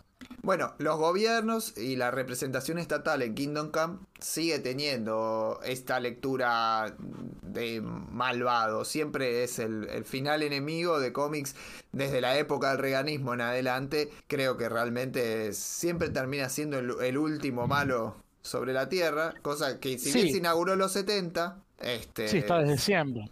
De hecho, bueno, la parte del ex Luthor en la mesa chica, que están algunos villanos de Batman, bueno, Batman mismo, que es como el doble agente. eh, bueno, las escenas del, Capitolio, del juicio a Mago, que también no son como muy evidenciales esta idea del, verdadero poder, ¿no? Digo, de- todo bien, pero bueno, nosotros somos los que, los que lo vamos a agarrar de la pija si queremos. Y para nosotros, para la justicia, Mago es un héroe. En Kingdom Come no le suelta la cadena a Superman el asesinato de Louis Lane por el Guasón, que es similar a lo que pasa en Injustice, sino que le suelta la cadena la bomba atómica tirada sobre los, los compañeros héroes. Claro, o los, los presos políticos. Claro, Exactamente. porque la propia, la propia ONU decide lanzar la bomba. Claro. Entonces, creo que ya tuvimos un panorama bastante interesante de lo que es Kingdom Come. ¿Qué nos quedó en el tintero? Nos quedaron por ahí los datos en el tintero, hicimos un debate. Me parece que la obra da muchísimo que, discutir y los datos los pueden ver en la edición de OVNI, en los extras están a full. Hugo, decime. No, digo, antes de despedirnos, vamos a nombrar mínimamente de dónde se toma la idea famosa Alex Ross de Kingdom Come, Y del más grande de todos. que todavía está en disputa eso. No, no, pero esperá, esperá, esperá, que todavía no entré a él. Ah, menos mal, ¿eh? Ah, ah, no. que levante y me voy. Pero Te hago la gran Silvana Suárez. déjame dar una idea de lo que yo estaba llegando a él, pero iba a llegar por otro lado. ¿Por qué? Porque Hugo, es, Hugo, perdón, Hugo quiere que se me salte la cadena. es una historia crepuscular, Kingdom Come. Es una de las historias últimas de Superman. Y para mí, la historia crepuscular de Superman es la que hace Alan Moore. La que nunca salió. La que sí salió. La que sí salió. La que Claro. sí salió es la última historia de Superman. Es que, ¿qué le pasó al hombre del mañana? Y que es más, Eso Man of. Tomorrow? y que es casi en realidad en- es la anteúltima, porque la última historia, que es la historia pre, la última historia pre-crisis, es eh, un número que hizo Rick Beach, que es el último número de Superman antes Claro, del recambio, número, Sí, sí. que es eh, Prisioneros en la Zona Fantasma. Pero sí, eh, Whatever Happened to the Man of Tomorrow, que es bestial. Es, Es- increíble. Yo que a mí Superman jamás en la vida me gustó, jamás me emocionó. Ese cómic, mierda, que me, me tembló el, el piso de una manera fantástica. Ese y bueno, el otro, el, el anual, que es eh, para el hombre que lo tuvo todo. No, y el- esa historia sí, pero es una historia que, que conforma un poco la mitología de aquella época. Y también tiene mucho que ver Moore en esto que nombraba Hugo, que es esa historia que ahí prendió la, prendió la cámara Demi para mostrarnos el universo de C por Alan Moore. Es la historia que nunca, la historia que nunca salió de, de Alan Moore, que es ese pitch que acaba de aparecer compilado, o no sé si, si ya salió o está por Creo que ya salir. salió. No, que ya salió, ya salió, me parece. ¿Qué, qué, qué cosa dice cómics? ¿Cómo, qué, qué ganas que tiene de culiarse el, el cadáver de Murro? Ese pitch Plata, plata, plata. Que tantas ganas tenía de mencionar Hugo que se lo voy a dejar a él para que cuente cómo Alex Ross. No, no, no, no, no, ahora no, contalo. no, no. Por Ahora- favor, Hugo, dale, ahora dale. cuéntelo. No, hable, hable, hable. No, no. No, tirale, Para tirale, mí- Hugo. O sea, era una idea de, de Moore, de digamos, del futuro crepuscular del universo DC, eh, en donde estaba dividido en distintas casas. Eh, cuenta la leyenda de que, digamos, tanto Alex Ross como Mark White tomaron algunas ideas de, ese pitch que quedó en la nada principalmente porque Alan Moore se terminó yendo después de, del, acuerdo, no acuerdo con Watchmen. Sí, también, bueno, qué sé yo. Las ideas que tiré ahí, algunas eran. la- la- las viejas de DC Comics eran las perlas. Así todo, Sí. nos, perdi- nos perdimos con lo mejor de ese pitch, que es eh, Billy Balson BDCM. Yo, ojalá que alguien tome esa punta y haga un cómic de Billy Balson encuerado, revoleando un látigo. Y nada. Lo que no termino de entender es por qué si tenían el pitch, no usaron ese pitch y usaron el pitch de Alex Ross. Pero bueno. Porque no se animaron.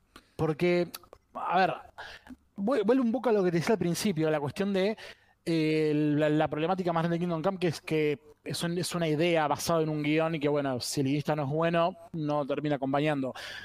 Moore entregó una, ¿qué eran? ¿Qué son? 20 páginas, menos, ¿no? El- Bueno. Eh, sí, una cosa por ti.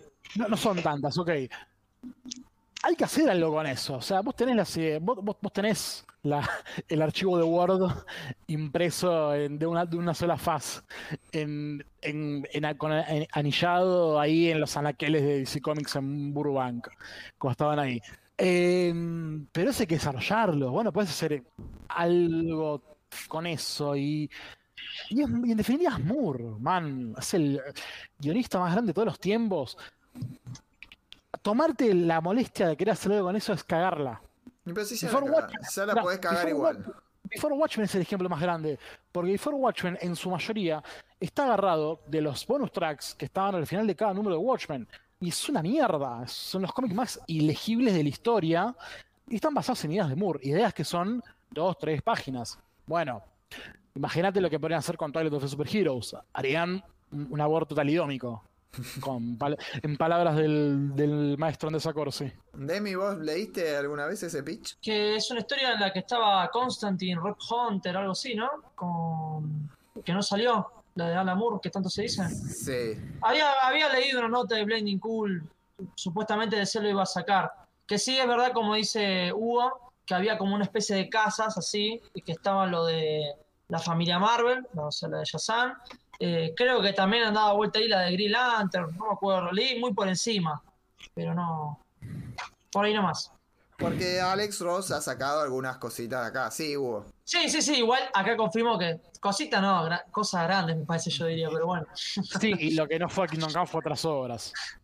Claro, no, Sí, no solamente Kingdom Come, un mon- me parece que más, muchos eventos incluso. No sé si cómics de ahora que sacaron, así que, quién sabe.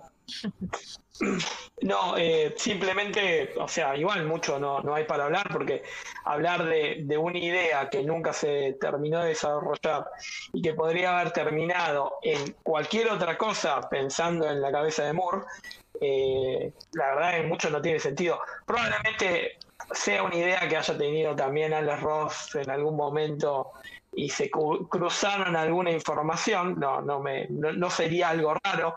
Eh, pero quiero decir que eh, la familia eh, Marvel, digamos, BDSM, sí aparece en un cómic y sí aparece por la mano grande de, de Keith Giffen en la eh, continuación de Formerly Know eh, Justice League. Ah, sí. La- es- Así son que dos- DC te dio lo que vos querías. Pasa que vos sos muy Marvelita, eso es lo que no y, nada, espera, me olvidé el más grande. Cuando pueda leerla, cuando lea la, la JLE y JLE lo leeré porque sé que es parte de la, de la continuidad. Pero qué grande Giffen. Que, era- que solo él podría darme esa alegría. Bueno, muchachos, la verdad quedó una cosa bastante más que completa.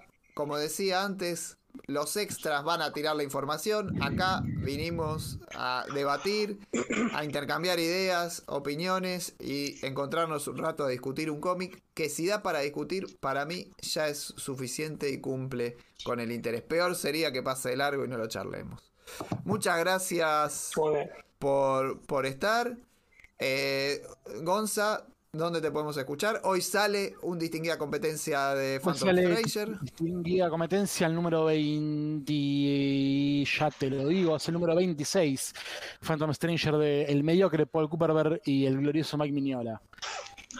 Y bueno, seguís con el podcast de nueve paneles. Nueve paneles, sí, nueve paneles en sí, nada, estamos, estamos por terminar el modo verano, que son, bueno, dos notitas por, por semana, y ahora, bueno, volvemos con, no necesariamente con todo, pero volvemos a darle mayor, una mayor caudal de contenido. Eh, bueno, también estoy en Comiqueando Online, haciendo la, la recta final de las notas de los gloriosos magazines de, Marvel Comics de los años 70, que si no me equivoco, este mes se viene una etapa gloriosa, va, perdón, una revista gloriosa que es la Marvel Preview eh, o Bizarre Adventures, que nada, es la clara prueba de que los, los 70 eran, son de Marvel Comics. Bárbaro. Demi, ¿dónde te podemos ver, escuchar? ¿Que, que estás empezando algún proyecto nuevo y por ahí? Eh, no, me pueden encontrar en mi canal de DMDM Comics, que bueno, nada, mi canal dedicado para hablar de cómics, eh, donde conseguir las ediciones, eh, me pueden encontrar los en vivos de mi canal, en vivos también hablando de Wacom, así que ahí justamente me pueden encontrar y cuando van a mi canal se van a encontrar con las redes sociales. Bueno, también estamos con el grupo de los chicos Crisis en Tierras Argentinas, en el que nos dedicamos a hablar de las editoriales, así que también nos pueden seguir ahí. Bien, y, y empezás perdón, con- perdón, eh, Marian, me olvidé que me van a matar porque es de uno de los empleados de ustedes. Está el newsletter Oficial Medio que hago con Matías Mir, eh, otro de los de, de la camada Uroboros World. eh, que nada, es un newsletter que se tienen que suscribir por email. Buscan oficialmedio.substack.com y bueno, se suscriben y nada, eso. Todos los sábados al está- mediodía. Está, buenísimo. Estoy suscrito, está buenísimo. Gracias, querido, gracias. ¿Y Web Warriors qué es, Demi? Eh, Web Warriors es un grupo dedicado para hablar del universo arácnido. Eh, por ahora arrancamos con las series animadas, que es lo mejor que tiene The Long Run en, lo cua- en cuanto es la parte de ser animación. Y después en algún momento pisaremos lo que son las películas y los cómics. Bárbaro. Y Hugo Acá lo lo, pueden acá lo deben estar encontrar. esperando. Y a Hugo lo Oh, pueden sí, sí. encontrar A mí, en la guardia del en el quirófano. No, no, No en el digamos por quirófano, ahí. En el quirófano, obviamente.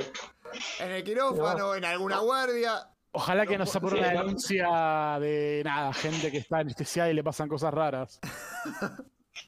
Exactamente. exactamente. Muchas gracias por Géneros, de, géneros no binarios y binarios, obviamente. Muchas gracias por estar. Eso no se va a editar. Ya está. Se, se imprime todo, ya está. A esta altura del partido dijimos cosas peores. Así que muchas gracias. Un abrazo. Nos vemos. Abrazo grande, Marian. Ah. Gracias por la invitación y por la confianza de siempre. Gracias, Demi. Abrazo grande. Dale. Mariano, gracias por la invitación. Gracias, Mariam. Te Nos vi vemos. más que a mi vieja hoy. Sí, hoy tuvimos un rato largo. Así que fue todo por ¿Haciendo esta qué? semana. Después, después te cuento. Nos vemos la próxima semana. Te cuento fuera del aire. Abrazo.